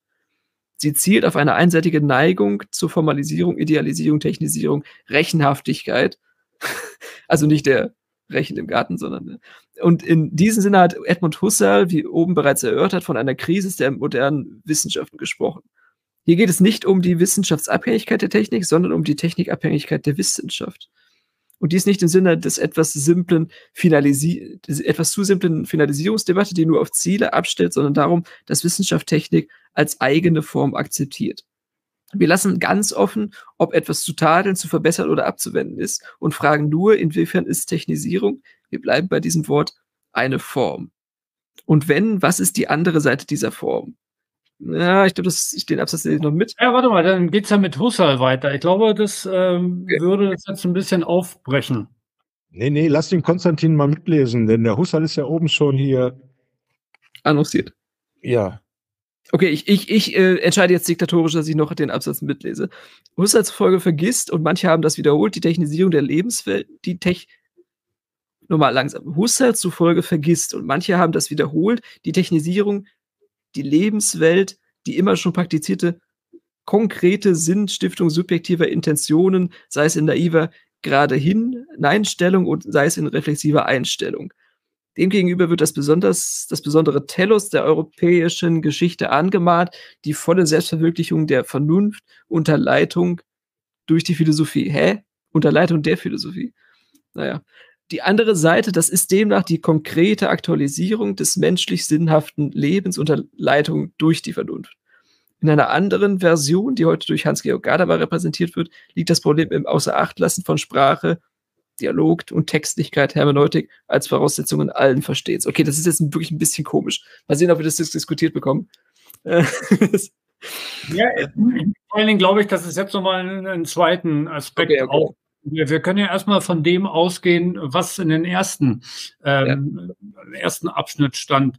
Und er, er, leitet das ein, indem er sagt, wir entnehmen, dass der Beobachtung, dass wichtige Aussagen über die moderne Wissenschaft die Form einer Kritik annehmen, dass die moderne Wissenschaft etwas Wesentliches außer Acht bleibt. Also das ist seine Einleitung dass er sagt, es gibt Semantiken, die der modernen Wissenschaft etwas zuschreibt, was lässt er noch völlig offen, was aber kritisch zu bewerten sei, was etwas Wesentliches außer Acht ließe. Und dann kommt er zum, zum Punkt, was das sein solle. Sie zielt auf eine einseitige Neigung zur Formalisierung, Idealisierung, Technisierung, Rechenhaftigkeit. Die mhm. Technisierung der Wissenschaft, dass Wissenschaft als Technik, als eigene Form akzeptiert. Und die Frage ist eigentlich, was ist diese Form der Technisierung? Und naja, er fragt, was ist auf der anderen Seite? Das geht ja dann weiter, den Abschnitt. Ja, ja, ja ganz, ganz, genau. Was ist diese Form und was ist auf der anderen Seite? Ja, du lass nicht reden, wenn ich rede. Und, und da sagt er eben, also wenn ich jetzt Technisierung, Rechenhaftigkeit und so weiter, da habe ich das Quantitative, das Messbare. Und dann kommt er eben und, und nimmt dann den Gadamer und holt ihn nochmal hoch und sagt eben äh, auf der anderen Seite eben äh, die Textlichkeit, das Verstehen. Ja, das Verstehen. Also das Messen und das Also das wird vergessen, sobald man das rechenhaftig idealisiert, technisiert, formalisiert. So, so ein bisschen auf die Schnelle jetzt, ja. Oder das, das ist, ist plausibel. Das ist, wie auch immer. Auf jeden Fall ist das ja eine, eine äh, jetzt keine niegelnagelneue Form oder Unterscheidung, das zu machen. Naja, man muss aber schon sagen, und da würde wahrscheinlich Luhmann sogar, er, er sagt ja gar nicht, er, er, will ja gar nicht einschätzen, ob das zu kritisieren sei, diese Technikabhängigkeit ja. und die Technisierung, oder ob das zu loben sei. Er, er stellt nur fest, dass es ein Kriterium moderner Wissenschaft ist. Und das ist unzweifelhaft so. Und ich würde eher dafür plädieren, dass das eine notwendige Voraussetzung für den zunehmenden Erfolg von Wissenschaft ist. Dass es eben nicht darauf ankommt, irgendwelche Unterscheidungen semantisch zu setzen und dann die limit limitational anzuschließen, sondern eben auch eine, eine schärfere Limitationalität einzuführen. Also, um es mal an einem Beispiel zu machen, Luhmann schreibt ja ganz oft über Wahrscheinlichkeit und Unwahrscheinlichkeit. Mhm. Wahrscheinlichkeitsparadox, Unwahrscheinlichkeitsparadox. Und es ist für, es ist alles eine völlig leere Semantik. Und andere Wissenschaften haben das eben formalisiert. Die haben überhaupt mal versucht zu, zu beschreiben, was Wahrscheinlichkeit bedeutet und was nicht. Und nur über, über solche Formalisierungen sind ja dann immer viel spezifische äh, limitationale Schlüsse möglich. Du kannst halt den ganzen Tag schreiben, das ist wahrscheinlich oder nicht. Aber ohne Wahrscheinlichkeit verstanden zu haben, dieses mathematische Konzept der Wahrscheinlichkeit, machen so Aussagen über, das ist wahrscheinlich, das ist unwahrscheinlich eigentlich relativ wenig Sinn. Die sind nicht so sonderlich belastbar. Ja, das hast ja. du aber jetzt ja schon, schon, schon, schon häufig angeführt, immer das Beispiel. Aber er, er, er schreibt dir ja auch nicht ein Entweder-Oder, sondern er, er, er nennt das eine Neigung dahin, ja, und, und er will das jetzt eben auch nicht gewertet wissen, sondern er erinnert an die andere Seite der Form, ja. Und die einseitige Neigung be, be, be, bezweifelt, also das ist beanstandet er. Ja, und, und, und, und, und äh, nicht mehr und nicht weniger hier. Er, er, es sind ja einfach die letzten Seiten seines, seines äh, Opus, sag ich mal. Ja, genau. Aber, aber insofern können wir ja durchaus mitgehen. Ne? Er stellt fest, dass es ein Kriterium ist moderner Wissenschaft, dass das diese, diese Formalisierung, Mathematisierung, dass das in allen Wissenschaftsdisziplinen zunimmt in der modernen Wissenschaft und er sagt nicht, ob das negativ oder positiv ist. Und jetzt kommt er auf die Frage, was ist denn die andere Seite dieser Form, wenn es eine Form gibt? Auf der einen Seite steht die Technisierung, die Technikabhängigkeit der Wissenschaft, was ist die andere Seite? Und da können wir dann nochmal versuchen, das aufzubauen, was er dann damit meint. Und da geht er aus von Husserls und dessen Begriff der Lebenswelt. Schon immer praktizierte konkrete Sinnstiftung subjektiver Intentionen. Ja, also äh, das, ist, das wird praktisch ohne Regie und Gedankenführung der großen Philosophen einfach so hingebaut. Ja, Zuse schraubt an seinem Z1, Z2, Z3 herum, ohne dass die Philosophen ihm reinreden können, dass es da doch irgendwie an Sinnverstehen mangele. Und dass das irgendwie alles gleichzeitig passiert und dann auch noch für Krieg benutzt wird und alles ganz schrecklich. Und danach gibt es eine ganz andere Gesellschaft, die nur noch durch kybernetische äh, Gerätschaften funktioniert, am Laufen gehalten werden kann. Und dagegen baut er jetzt so eine, so eine Barrikade auf, offensichtlich. Na, ich habe diesen Abschnitt tatsächlich nicht gefragt, wie ich den verstehen soll, weil so aus dem, dem bisherigen Verständnis hier von Luhmann und dem Text habe ich tatsächlich die Augenbrauen hochgezogen, als er dann auf einmal hier unter der Leitung äh, durch die Vernunft und den Garda mal rausholt und so weiter, wo ich dachte, wie, wie, wie darf ich das verstehen? Das ist, äh, okay, ja, das ist vielleicht die andere Seite der, der, der, der Form, wenn er das mit der Technisierung da vorne, mit, mit, der, mit der Quantifizierung da, da macht, aber das ist ja für mich auch jetzt nicht besonders attraktiv, sondern ja, das, ach. das äh, ja, aber da, naja, gesagt, äh, also, genau, wie ich das verstehen soll. Also ich vermute, dass er diese andere Seite nicht, nicht umsonst mit, mit Husserl einleitet, die Beschreibung, weil es ihm eben darauf ankommt, auf dieses, auf diese konkrete Sinnstiftung subjektiver Intentionen, die schon immer praktizierte konkrete Sinnstiftung subjektiver Intentionen im Begriff Lebenswelt. Und dass diese konkrete Sinnstiftung von subjektiven Intentionen eben viel reichhaltiger ist und ja. nicht so strikt wie Formalismen so, warum ist eins und eins gleich zwei? Ja, vielleicht ist mal auch elf. Also das ist doch, vielleicht, vielleicht oder zwei plus zwei gleich grün. Heißt oder es gibt eine Notwendigkeit dafür ja. oder so. Also er will ja. dieses alles nicht raushaben. All dieses reichhaltige, was menschliches Denken und Schließen ausmacht, das sieht er als, als andere Seite. Ja, aber das ist total traurig zu sehen, dass er eigentlich äh, für Formalisierung immer nur als trivial, triviale Maschine denkt. Dass er wirklich glaubt, dass durch die Kybernetisierung gleichzeitig auch der ganze Sinnreichtum äh, mit aufgegeben werden muss.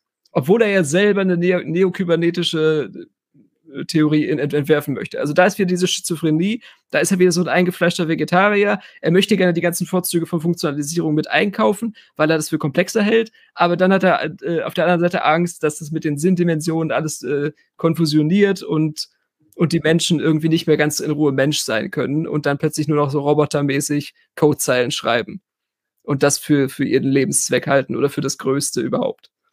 Naja, ich, ich bin mir nicht sicher, aber auf jeden Fall nicht eben zu verwechseln, dieses quantifizierte, gemessene, technisierte mit im äh, Welt und Wirklichkeit. Ja, aber das genau machen wir. Während wir sprechen, messen wir Sinnabstände zwischen Bedeutungsbegriffen und zwischen äh, Wortkombinationen und zwischen Satz, Syntax, Zusammenhängen. Das, das sind ja alles quasi äh, komputationale äh, Operationen, die dein Gehirn durchführt und an denen du gemessen wirst von uns beiden als Gesprächspartner zum Beispiel. Nein, ob ich das so messen würde, dann, dann müssen wir jetzt wiederum in andere Literatur reingucken. Ich glaube, nee, das ist du derailst jetzt, weil du über, über Ähnlichkeiten und so weiter. Ich kann halt was, was äh, sozusagen da nicht abbildbar ist. Ja, ich kann direkt gucken und habe einen Eindruck. Ich habe zwei Hirnhälften. Die eine sieht Buchstaben, die andere sieht nein, nein, nein, nein, nein, nein, nein. Und so weiter und so weiter. Also ja, ja. jetzt aus eigenem Erleben heraus hier zu generalisieren und ein Argument zu basteln, ist nicht redlich. Aber so zu tun, als wäre das, äh, wären das zwei Seiten äh, einer Medaille, ist Quatsch. Das eine ist im anderen drin. Die Formalisierung kann nicht ohne Sinnverstehen äh, durchgeführt werden. Das ist ja. völlig abstrus. Ja, ja, ja, aber. Äh, naja, naja, naja, also da, da, da bin ich mir nicht so sicher, Konstantin, weil wenn man jetzt formale Logik betrachtet, das ist ja nicht der Ausgangspunkt gewesen, sondern es gab schon immer eine Logik im rein semantischen, die Voraussetzung war, um überhaupt eine Logik formalisieren zu können. Also ähm, das ist ja nicht im luftleeren Raum entstanden, dass sich irgendeiner mal eine Logik, eine formale Logik ausgedacht hat und sagt so, ob heute machen wir das so. Wenn das nicht plausibel gewesen wäre, schon aus Zeiten, wo es noch keine formale Logik gab, es unformale Logik gab, dann, dann wäre das überhaupt gar nicht erfolgreich gewesen. Aber, aber Luhmann, wir können ja dann mal weiterlesen. Er, er wird das ja dann beschreiben als ein Mittel zur, zur Gewinnung und Sicherung von Konsens, diese Formalisierung. Die ist sicher nicht falsch, die Formulierung. Das ist so. Natürlich kommt man mit formalen Regeln leichter zum Konsens, weil nicht mehr alles geht, weil gewisse Sachen ausgeschlossen sind. Aber an der Stelle, glaube ich, herauszulesen, dass er das ein bisschen bedauert. Ja, ja, das ist ja auch in der Gesellschaft so. Ja, ja. Er nicht dran lesen. Soll genau. ich mal lesen, damit wir heute noch was. Ja, ja. Nun ist aber die technisierende Abstraktion ihrerseits ein Mittel der Gewinnung und Sicherung von Konsens unter Weglassen all dessen, was auf verschiedene Wege leiten könnte. Und dazu gehört insbesondere die Konkretausstattung des Einzelnen mit Einstellungen, Interessen, Motiven, Präferenzen, kurz mit einem lebenden Gedächtnis. Wie in der Theorie des modernen Staates die konfessionellen, rechtlichen und moralischen Eigenurteile der Menschen als Willkür aufgefasst werden mussten, um die Notwendigkeiten der Konzentration solcher Willkür an der Spitze des Staates einsichtig zu machen, so waren auch im Bereich des erkennenden Erleben die konkreten Sinnesqualitäten und der ganze Bereich von Erfahrung und Meinung als unzuverlässig aufzufassen, um dagegen den mathematischen Kalkül und die ihm entsprechende überprüfbare Messung zu setzen. Noch an der Radikalität der Law of Form Spencer Browns ist dies ablesbar. Wenn man einmal eine Unterscheidung macht, und ohne sie zu machen kann man nichts anfangen und danach weitermacht, gibt es eine für alle einsichtige Ordnung des Komplexitätsgewinns, die nur noch die Option zustimmen oder nicht mitmachen offen lässt. Konsens ist nur durch Reduktion zu gewinnen oder, um es paradox zu formulieren, durch Verzicht auf Konsens. Schon die Römer hatten das auf ihre Weise entdeckt, dass man im Streitfalle die Questio Juris stellen, das Rechtsproblem definieren und von da aus nach Ähnlichkeiten im gegebenen Recht suchen müsse, um den Streit aus dem Netzwerk verwandtschaftlicher Bindungen und politischer Freundschaften zu lösen. Nichts anderes ist gemein, wenn wir in systemtheoretischer Terminologie von Ausdifferenzierung sprechen. In genau diesem Sinne lässt sich Technisierung, Formalisierung, Idealisierung etc., um all das erneut anders zu, erneut zu erinnern, als Spezifikum der modernen Wissenschaft angeben. Und wenn man das kritisieren will, dann in einem erkennbaren Sinne erfolglos. Das heißt keineswegs, dass die Wissenschaft sich auf das technisch Realisierbare beschränken müsse. Auch nicht, dass sie ihr Letztziel in der Technik zu sehen hätte und einen Freiraum des Gedankenexperiments nur zu entsprechenden Vorüberlegungen konzidiert bekäme. Und erst recht nicht, dass die Technologie nun ihrerseits sich als angewandte Wissenschaften zu begreifen und entsprechend zu warten hätten, bis die Wissenschaft erklären kann, weshalb etwas funktioniert. Solche Auffassungen lassen sich durch einen Blick in die wirklichen Verhältnisse widerlegen. Wissenschaftliche Theorien und Technologien kommen jedoch darin überein, dass sie Simplifikationen vollziehen, und zwar Simplifikationen im Sinne eines Absehens von anderen, dessen Realität unbestritten bleibt. Ich mache hier einen Punkt, ja? Ja. Ja. Also wirkliche Verhältnisse, wir, wir sind gestartet mit einem kommunikationstheoretischen Paradigma und jetzt sind wir dabei zu gucken, was wirklich Sache ist. Ja, aber, aber fangen wir mal am Anfang an. Am Anfang okay. war ja noch die Frage, es gibt eine Form, auf der einen Seite steht die Technisierung, auf der anderen Seite steht was. Und jetzt wird er immer konkreter. Und er beschreibt eben die andere Sache mit der Konkretausstattung des Einzelmenschen mit Einstellungen, Interessen, Motiven, Präferenzen. Das steht auf der anderen Seite dieser Formalisierung. Und das ist von sicherlich eine zutreffende Beschreibung. Und, und er, er, er beschreibt das eigentlich gar nicht ungeschickt als, als ein Mittel zur Gewinnung und Sicherung von Konsens. Also indem man gewisse Voraussetzungen postuliert und, und Regeln aufstellt in Wissenschaft und Wissenschaft muss immer Voraussetzungen machen, damit es weiterkommt, ist natürlich eine gewisse Reduktion, also ein gewisses Moment der Reduktion da zu sehen. Und das ist schon ein Mittel zur Gewinnung und Sicherung von Konsens. Und das könnte man ja gleichermaßen als einen Erfolgsfaktor beschreiben, eben von diese ist Art und Weise Wissenschaft zu machen. Ja, ja, ist es doch auch. Ja. Ist doch auch so, so, so dargestellt. Ne? Also das, das ist ja durchaus nachvollziehbar oder, oder hier in der Rekonstruktion dann einfach sehr, sehr plausibel, wenn er eben sagt, der ganze Bereich von Erfahrung, Meinung als unzuverlässig aufzufassen. Ne? Das kann es eben nicht sein. Ja, aber er wird um, ja, ja, ganz genau, um dagegen ja. den mathematischen Kalkül und die ihm entsprechende überprüfbare Messung in Klammern Realität zu, zu setzen. Aber, aber das sind genau diese, diese beiden Momente, dass man etwas in diesen formalen Kalkülen so und nicht anders beschreiben können muss und dass sich dies dann eben noch durch überprüfbare Messungen, also durch Experimente ähm, verifizieren lässt. Ja, und, und was ist denn mit diesem ketzerischen Gedanken, dass äh, doch sowieso umso mehr Kybernetik Teil eines Unterrichtsgeschehens zum Beispiel wird oder Teil einer Sozialisationserfahrung, dass das aufeinander verwiesen ist, dass das konvergiert? ja, dass man sich Sinnpräferenzen heute nicht von seinen Eltern, nicht von seinen Freunden, sondern von Amazon, Facebook, Google, vom TikTok-Algorithmus reinholt in seine Lebenswelt, in sein Interessens, äh, Inter Motiv, Präferenz, Einstellungsprofil und so weiter. Und dass das, dass das praktisch äh, äh, auf, auf dieselbe Sache zuläuft und nicht, äh, nicht irgendwie Sinnesqualitäten etwas völlig anderes sind als Formalisierungsqualitäten. Also das, das hm. wäre jetzt mit, mit der KI-Debatte eigentlich die, die neue Frage. Das lebende Gedächtnis ist ja schon da in den Texten. Die Bibliotheken sind voll von, na gut, von, von äh, totem Material, Textmaterial, aber das lebendig gemacht werden kann durch Relektüre. Oder durch Einspeisen in ein, ein, ein Modell und ein Sprachmodell oder sowas. Ich habe ehrlich gesagt nicht verstanden, was gerade dein Punkt ist, Konstantin. Nochmal, was? Also das jetzt mein Punkt ist, dass diese Einstellungen, Interessen, Motiven, Präferenzen, alle diese ganzen allzu menschlichen Sonderbereichsleistungen ja. Durch die äh, Kybernetik mit abgedeckt werden können, insofern Menschen im, in immer kybernetischeren Umwelten sowieso aufwachsen.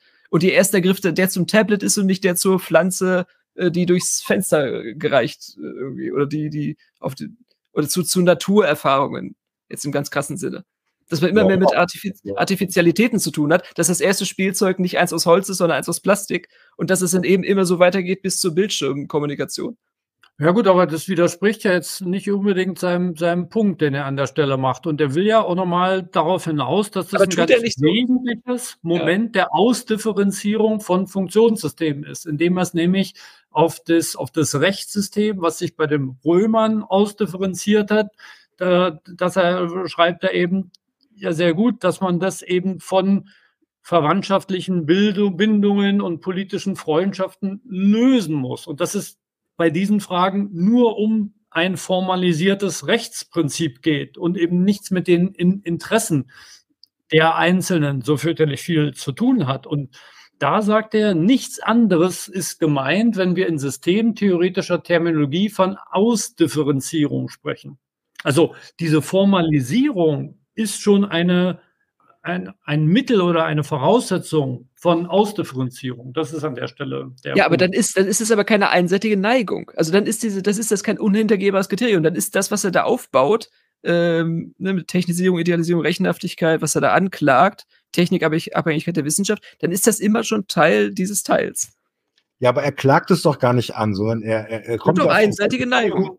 Auf der Seite vorher sagt er, dass da eben Kritik dran zu formulieren ist, ja. Und die ist er jetzt hier am, äh, er antwortet darauf, ja. Also er führt es aus mit dieser Technisierung, Rechenhaftigkeit und so weiter, folgt den Argumenten, beschreibt, was üblicherweise dagegen gesetzt wird, ja, Vernunft, Hermeneutik und der ganze Gedöns. Und dann führt er das hier weiter und sagt eben die, die Lebenswelt, in die es gestellt ist, hier mit, mit, mit Husserl, die Wirklichkeit, die Sinnstiftung, subjektive Intention, wo du ja anschließt jetzt mit deinem, das ist jetzt alles schon über, über KIs und so weiter, dass es ein anderes Aufwachsen ist, wenn es ein, ein, ein Menschen, ein Bewusstseinssystem meint. Und dann führt er ja einfach nur zu dem Punkt hin, er hat es ja extra nicht gewertet und sagt, nu, Nichts anderes ist gemeint, wenn wir eben auch hier in der, in der systemtheoretischen Terminologie von Ausdifferenzierung sprechen. Also es ist so, und jetzt schaut er eben, wo liegt da was drin, wo ich sage, dass das, wenn ich jetzt wieder Evolution bemühen möchte, dass das sozusagen gerade eine große Chance hat, sich zu bewähren und ausprobiert wird. Also was ist die Qualität auch daran, wenn wir jetzt darüber sprechen möchten eben? Und ja, vor allen Dingen, also ich, ich glaube, ich glaube, sagte einfach der modernen Wissenschaft darstellt. Genau, diese, diese Formalisierung. Und das beschreibt er eben mit dem juristischen System eben auch, dass eine Art von Formalisierung dort auch eigentlich genau das ist, was Ausdifferenzierung in der Systemtheorie meint. Und ich glaube gar nicht, dass er sich auf die eine oder andere Seite dieser von ihm ähm, ähm beschriebenen Kritik stellt und sagt gar nicht, das eine ist besser wie das andere. Er sagt nur, diese Formalisierung das ist ein Kriterium für eine moderne Wissenschaft, also für eine moderne Wissenschaft in einer funktional ausdifferenzierten Gesellschaft. Weil seine, also die, die Basis seiner Theorie sind ja auch diese Codes und die sind ja auch schon eine sehr formale Beschreibung. Also wenn man immer zwischen zwei Seiten trennt und eben nicht zwischen Continua oder sonst was, das ist eben auch schon eine Formalisierung. Ja. Und das, das ist klar natürlich genau das Zeichen einer modernen Wissenschaft. Und er schreibt, ja, wenn man das kritisieren will, dann im erkennbaren Sinne erfolglos. Also kann man machen, aber nützt halt nichts. Die Strukturen sind so. Ja, aber wie gesagt, das, so diese Diskussion hätte man auch schon mit George Boole vor 200 Jahren führen können. Also ich verstehe, also er macht ja auch den Rückverweis auf Kapitel 4 und so. Also er, geht ja, er, er aktualisiert ja eigentlich nur nochmal das, was er an Technik-Skepsis sowieso schon äh, drin hatte. Und jetzt macht ja. er das, dann sagt er so ein Versöhnungswort, ja, ja, im Römischen Reich gibt es das ja schon, auch. Schon, schon, aber er hat ja nicht umsonst eine ganz breite zeitliche ja, ja. Bandbreite seiner Funktionalisierung, also vom 15. bis zum 18. Jahrhundert. Ne? Da sind die ganzen Kollegen, die du meinst, schon, schon drin. Ne? Und wenn man, wenn man sagt, das ist so ein über 300 Jahre langer Zeitraum der Ausdifferenzierung ist, dann kriegt man das alles damit runtergepackt. Ich bin dran mit Lesen, oder? Mhm. Dieses Verständnis von Technik als funktionierender Simplifikation erlaubt es, auch die Geldtechnik und die Buchführung im weitesten betrieblichen und nationalen Sinne einzubeziehen. Damit werden Arbeitskosten und Materialkosten verrechnungsfähig. Unbestreitbar funktioniert das im Sinne des Herausfindens wirtschaftlich rentabler beziehungsweise unrentabler Produktionsweise mit Einschluss der Frage, ob wissenschaftliche Entdeckungen wirtschaftlich umsetzbar sind oder nicht nicht. Ebenso unbestreitbar abstrahiert man dabei von der evidenten Tatsache, dass Menschen in einem anderen Sinne arbeiten als Material. Wir parallelisieren mit anderen Worten die Marxische und die Husserlsche Kritik des Absehens von dem, was ein Mensch für sich selbst ist. Offensichtlich hat sich die moderne Gesellschaft von dieser Abstraktion abhängig gemacht, es eben damit auch dem Individuum überlassen, sich davon zu distanzieren und sein eigenstes, wenn man so sagen darf, technikfrei als Mittelpunkt der Welt vorzustellen. Gegen die zu Beginn der Neuzeit vielleicht unentbehrlichen Illusionen gesetzt, heißt dies Verständnis von Technik als Simplifikation gerade nicht, dass die Welt selbst in ihren Grundstrukturen einfach sei und dass dies zu entdecken wäre. Wissenschaft ist nicht Entdeckung, sondern Konstruktion. Es heißt auch nicht, dass man die Phänomenologie der erscheinenden Welt durchstoßen und als bloßen Schein entlarven müsse, um das die Welt tragende mathematische oder kategoriale Gerüst zu erkennen. Das sind Theorien der vormodernen Welt. Vielmehr probiert die Wissenschaft ebenso wie auf ihre Weise die Technologie Simplifikationen aus, lässt sie in eine gegebene Welt ein und sucht festzustellen, ob die dazu notwendigen Isolierungen gelingen.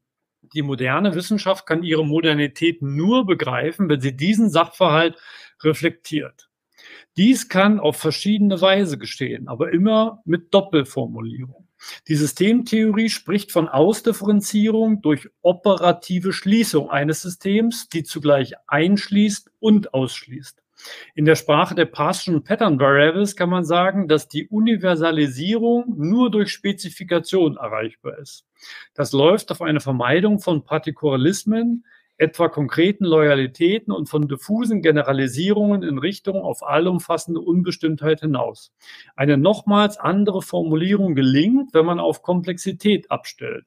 Dann heißt es, dass Aufbau von Komplexität nur durch Reduktion von Komplexität eingeleitet werden kann. Die Modernität aller Funktionssysteme und auch der Wissenschaft liegt in den Auswirkungen dieser Bedingungszusammenhänge. Das blockiert die Beschreibung der Welt im Sinne eines dem Beobachter vorliegenden oder entgegenstehenden Objekts. Damit verliert auch das Problem der Einheit der Differenz von Erkenntnis und Gegenstand seine klassische reflexionsleitende Bedeutung.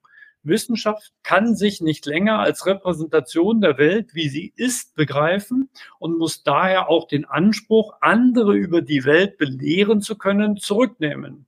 Sie leistet eine Exploration möglicher Konstruktionen, die sich in die Welt einschreiben lassen und dabei als Form wirken, das heißt eine Differenz erzeugen.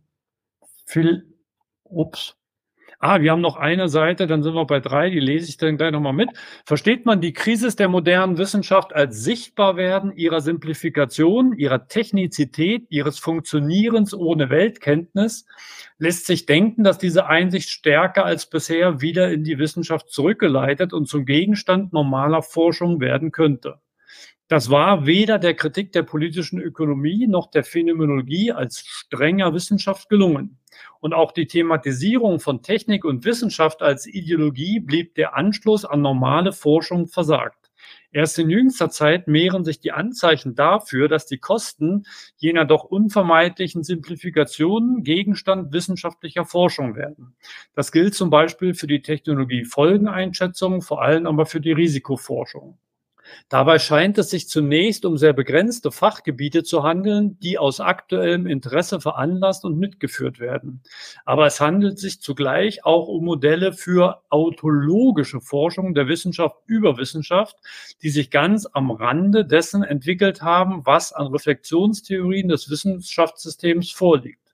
Wenn es gelingt, diese Reflexionstheorien stärker auf eine konstruktivistische Basis umzugründen und sie mit Hilfe von Anregungen aus den sehr heterogenen Cognitive Sciences wissenschaftlich zu sanieren, könnten auch Themen der traditionell eher externen Wissenschaftskritik zu Forschungsthemen werden.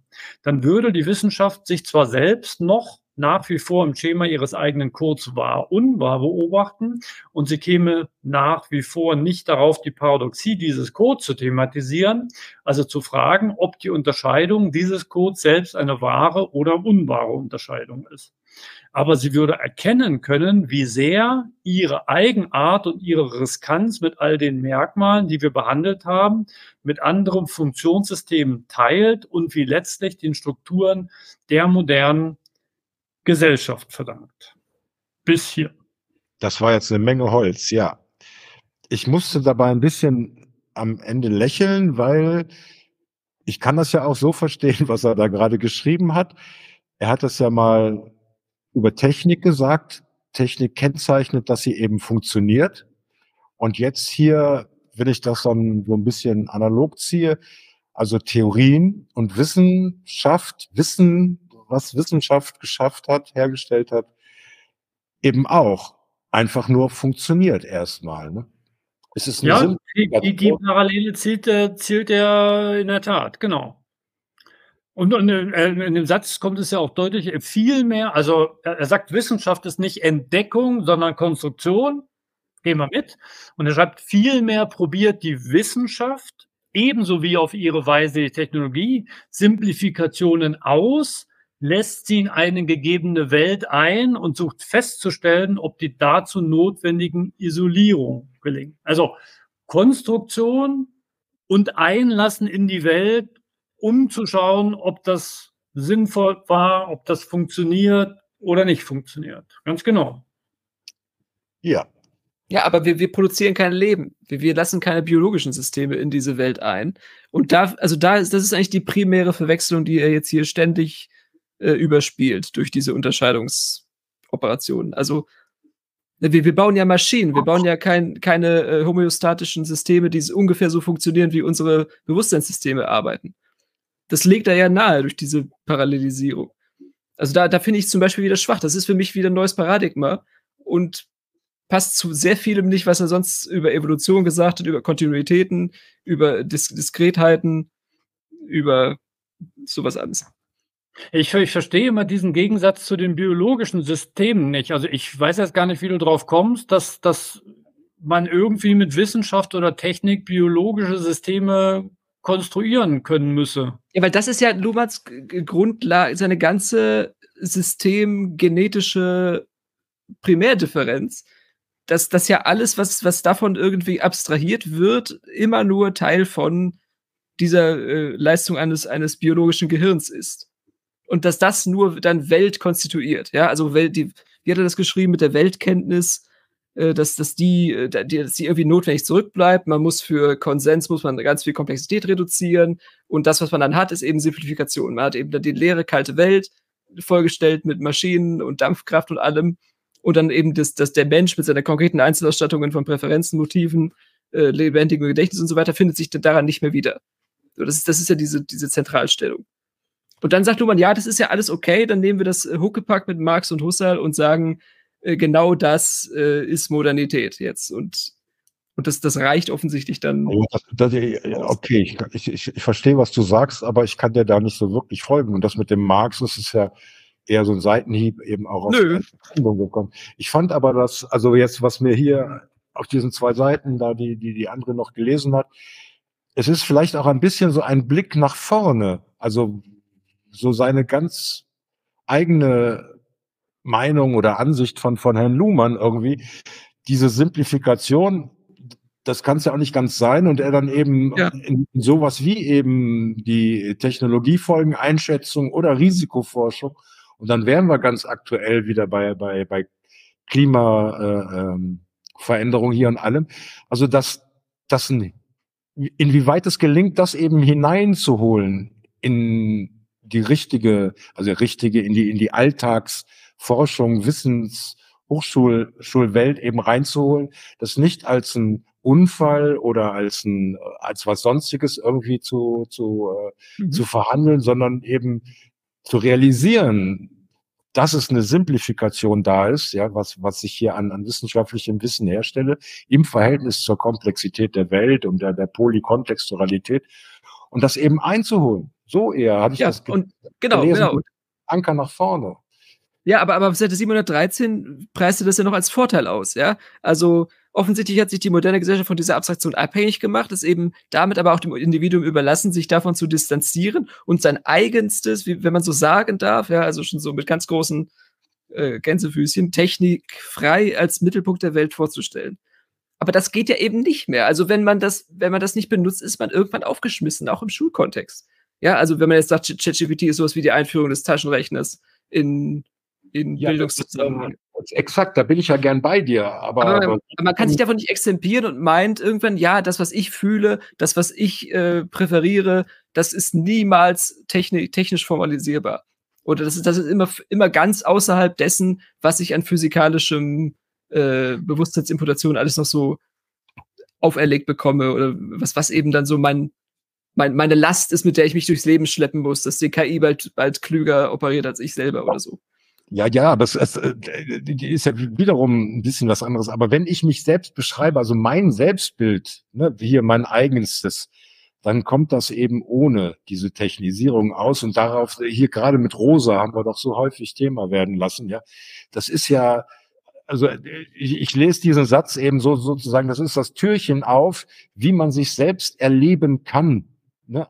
Ob das nun angemessen so beschrieben ist oder nicht, aber darauf kann man sich zurückziehen. Es ist dem Individuum überlassen, sich davon zu distanzieren. Aber kann man das? Kann man, man kann heute seinen Personalausweis nicht mehr abgeben, ohne extreme Verluste zu haben in, in Modernitätsluxuriositäten. Oder man, man, kann, man kann die Kredit, wenn man die Kreditkarte nicht hat, wenn man die Bankkarte nicht hat, dann ist man praktisch raus aus der modernen Gesellschaft relativ schnell. Das geht in, das geht in ein paar Zügen und das ist dann eben nicht die Technikfreiheit, der man sich selber dann als eigenstes irgendwie. Ja, aber, aber das ist ja genau das, was, da, was er schreibt. Ne? Er schreibt, offensichtlich ja. hat sich die moderne Gesellschaft von dieser Abstraktion abhängig gemacht, also von dieser Formalisierung. Das, ja. das ist gesellschaftlich erfahrbare Wirklichkeit geworden. Aber ist eben, und das ist die andere Seite, dem Individuum zu überlassen, sich insgeheim davon distanzieren zu können. Insgeheim, aber natürlich ja. folgenlos zu distanzieren. Also du kannst natürlich sagen, äh, du hast eine ganz andere Weltbeschreibung, aber die nimmt auch niemand in der Gesellschaft mehr genau. ernst. Und du musst das praktisch auf eigene Gefahr mit den entsprechenden Konsequenzen. Aber strukturrelevant ist es für die Gesellschaft in der Moderne schon, schon längst geworden also müsste man praktisch dann paradoxerweise sagen, dass man gerade da besonders frei ist, wenn man von möglichst vielen technischen Artefakten umgeben ist, dass, dass die praktisch gewisse Kognitionsbereiche schon mal auslagern, sodass man sich damit dann nicht mehr so im, im Präfrontalkortex mit beschäftigen muss. Also, ja, das weiß ich gar nicht, aber an einer anderen Stelle äh, ist mir noch aufgefallen, und das wollte ich noch kurz thematisieren, äh, er schreibt dann, also leitet das alles her, gehen wir alle mit, und er schreibt dann, Wissenschaft kann sich nicht länger als Repräsentation der Welt, wie sie ist, begreifen und muss daher auch den Anspruch, andere über die Welt belehren zu können, zurücknehmen. Und der zweite Halbsatz, der folgt daraus rein logisch nicht. Also nur ja. weil Wissenschaft nicht die Welt vollständig beschreiben kann, muss sie noch lange nicht den Anspruch, andere zu belehren, zurücknehmen. Luhmann belehrt ja auch andere und stellt seine Theorie vor. Also das weiß ich nicht. An, an dem Stelle, das macht Wissenschaft nicht, sondern Wissenschaft kann natürlich die Gesellschaft über die wissenschaftliche Perspektive auf die Welt natürlich belehren. Und zwar nur die Wissenschaft kann das. Dass es da noch andere Perspektiven gibt. Ja. Peter, dafür ist es genau notwendig, dass man Sachen kaputt macht. Man muss alte Vorurteile, die man aus der Kindergartenzeit, aus der Grundschule, aus dem Gymnasium, meinetwegen noch aus dem Bachelor, meinetwegen sogar vielleicht noch aus dem Master, die muss man irgendwann mal hinter sich lassen, wenn man neue Kognitionsbrücken schlagen möchte, zwischen Lenker und rechter Gehirnhälfte zum Beispiel, oder wenn man wirklich ein laterales Denken einführen muss. Ob, ob, ich noch lang genug leben werde, dass ich merke, dass ja, du. du aber du bist doch Lehrkraft. Du musst doch lernen. Äh, etwas zurücklässt, damit das. das ist eine verdammte Pflicht. Du hast doch Schüler, die, die sind hungrig darauf, neue äh, Gedanken, Sinnzusammenbrüche zu erfahren, die eben wegkommen wollen von alten Lastern, von alten eingefahrenen äh, Gedankenbildern, die irgendwelche depperten Lehrer mitgegeben haben. Also dann müssen sie mich eben wie im Ödipus müssen sie mich in die Ecke bringen. Nun gut, dann geht kein Weg dran vorbei. Ja, aber, aber das ist doch das ist das ist die Meisterschaft eines guten Lehrers, der erlaubt es seinen Schülern besser zu werden, als er selber ist in dem, was er da macht. Ja, aber das ist nicht so besonders äh, also das ist nicht die Herausforderung hier mit mir. Nee, aber was hattest du vorher gesagt, André? Da wollte ich doch noch was zu gesagt. Ach, hier mit dem. Nein, ich finde nicht, dass er belehrt. Ich finde, Luhmann macht ein Angebot, ja. Er macht ein Angebot. Belehren dieser polemisierende Begriff, dieses Besserwissen, dieses Sagen, so ist es und nur das und ich habe. Aber schlechter Wissen ist ja nicht die Alternative. Ich weiß nicht, was Besserwisserei ist. Das ein, ist das ein valider Vorwurf? Ja, ich sage ja nur, wie ich das eben verstehe. Ne? Ich finde, Luhmann ist nicht am Belehren, sondern er macht mir ein Angebot. Belehrend. Was du nicht ablehnen kannst. aus der Wissenschaft heraus. Ja, aber jedenfalls, äh, äh, diesen Satz fand ich ein bisschen komisch. Also natürlich, äh, natürlich also kann und soll die Mathematik über Mathematik belehren. Wer denn sonst? Also natürlich, und belehren ist doch nicht immer irgendwas Negatives. Nur wenn man jemand sagt, nee, das hast du nicht so gut gemacht, gucke nochmal, mach's nochmal anders.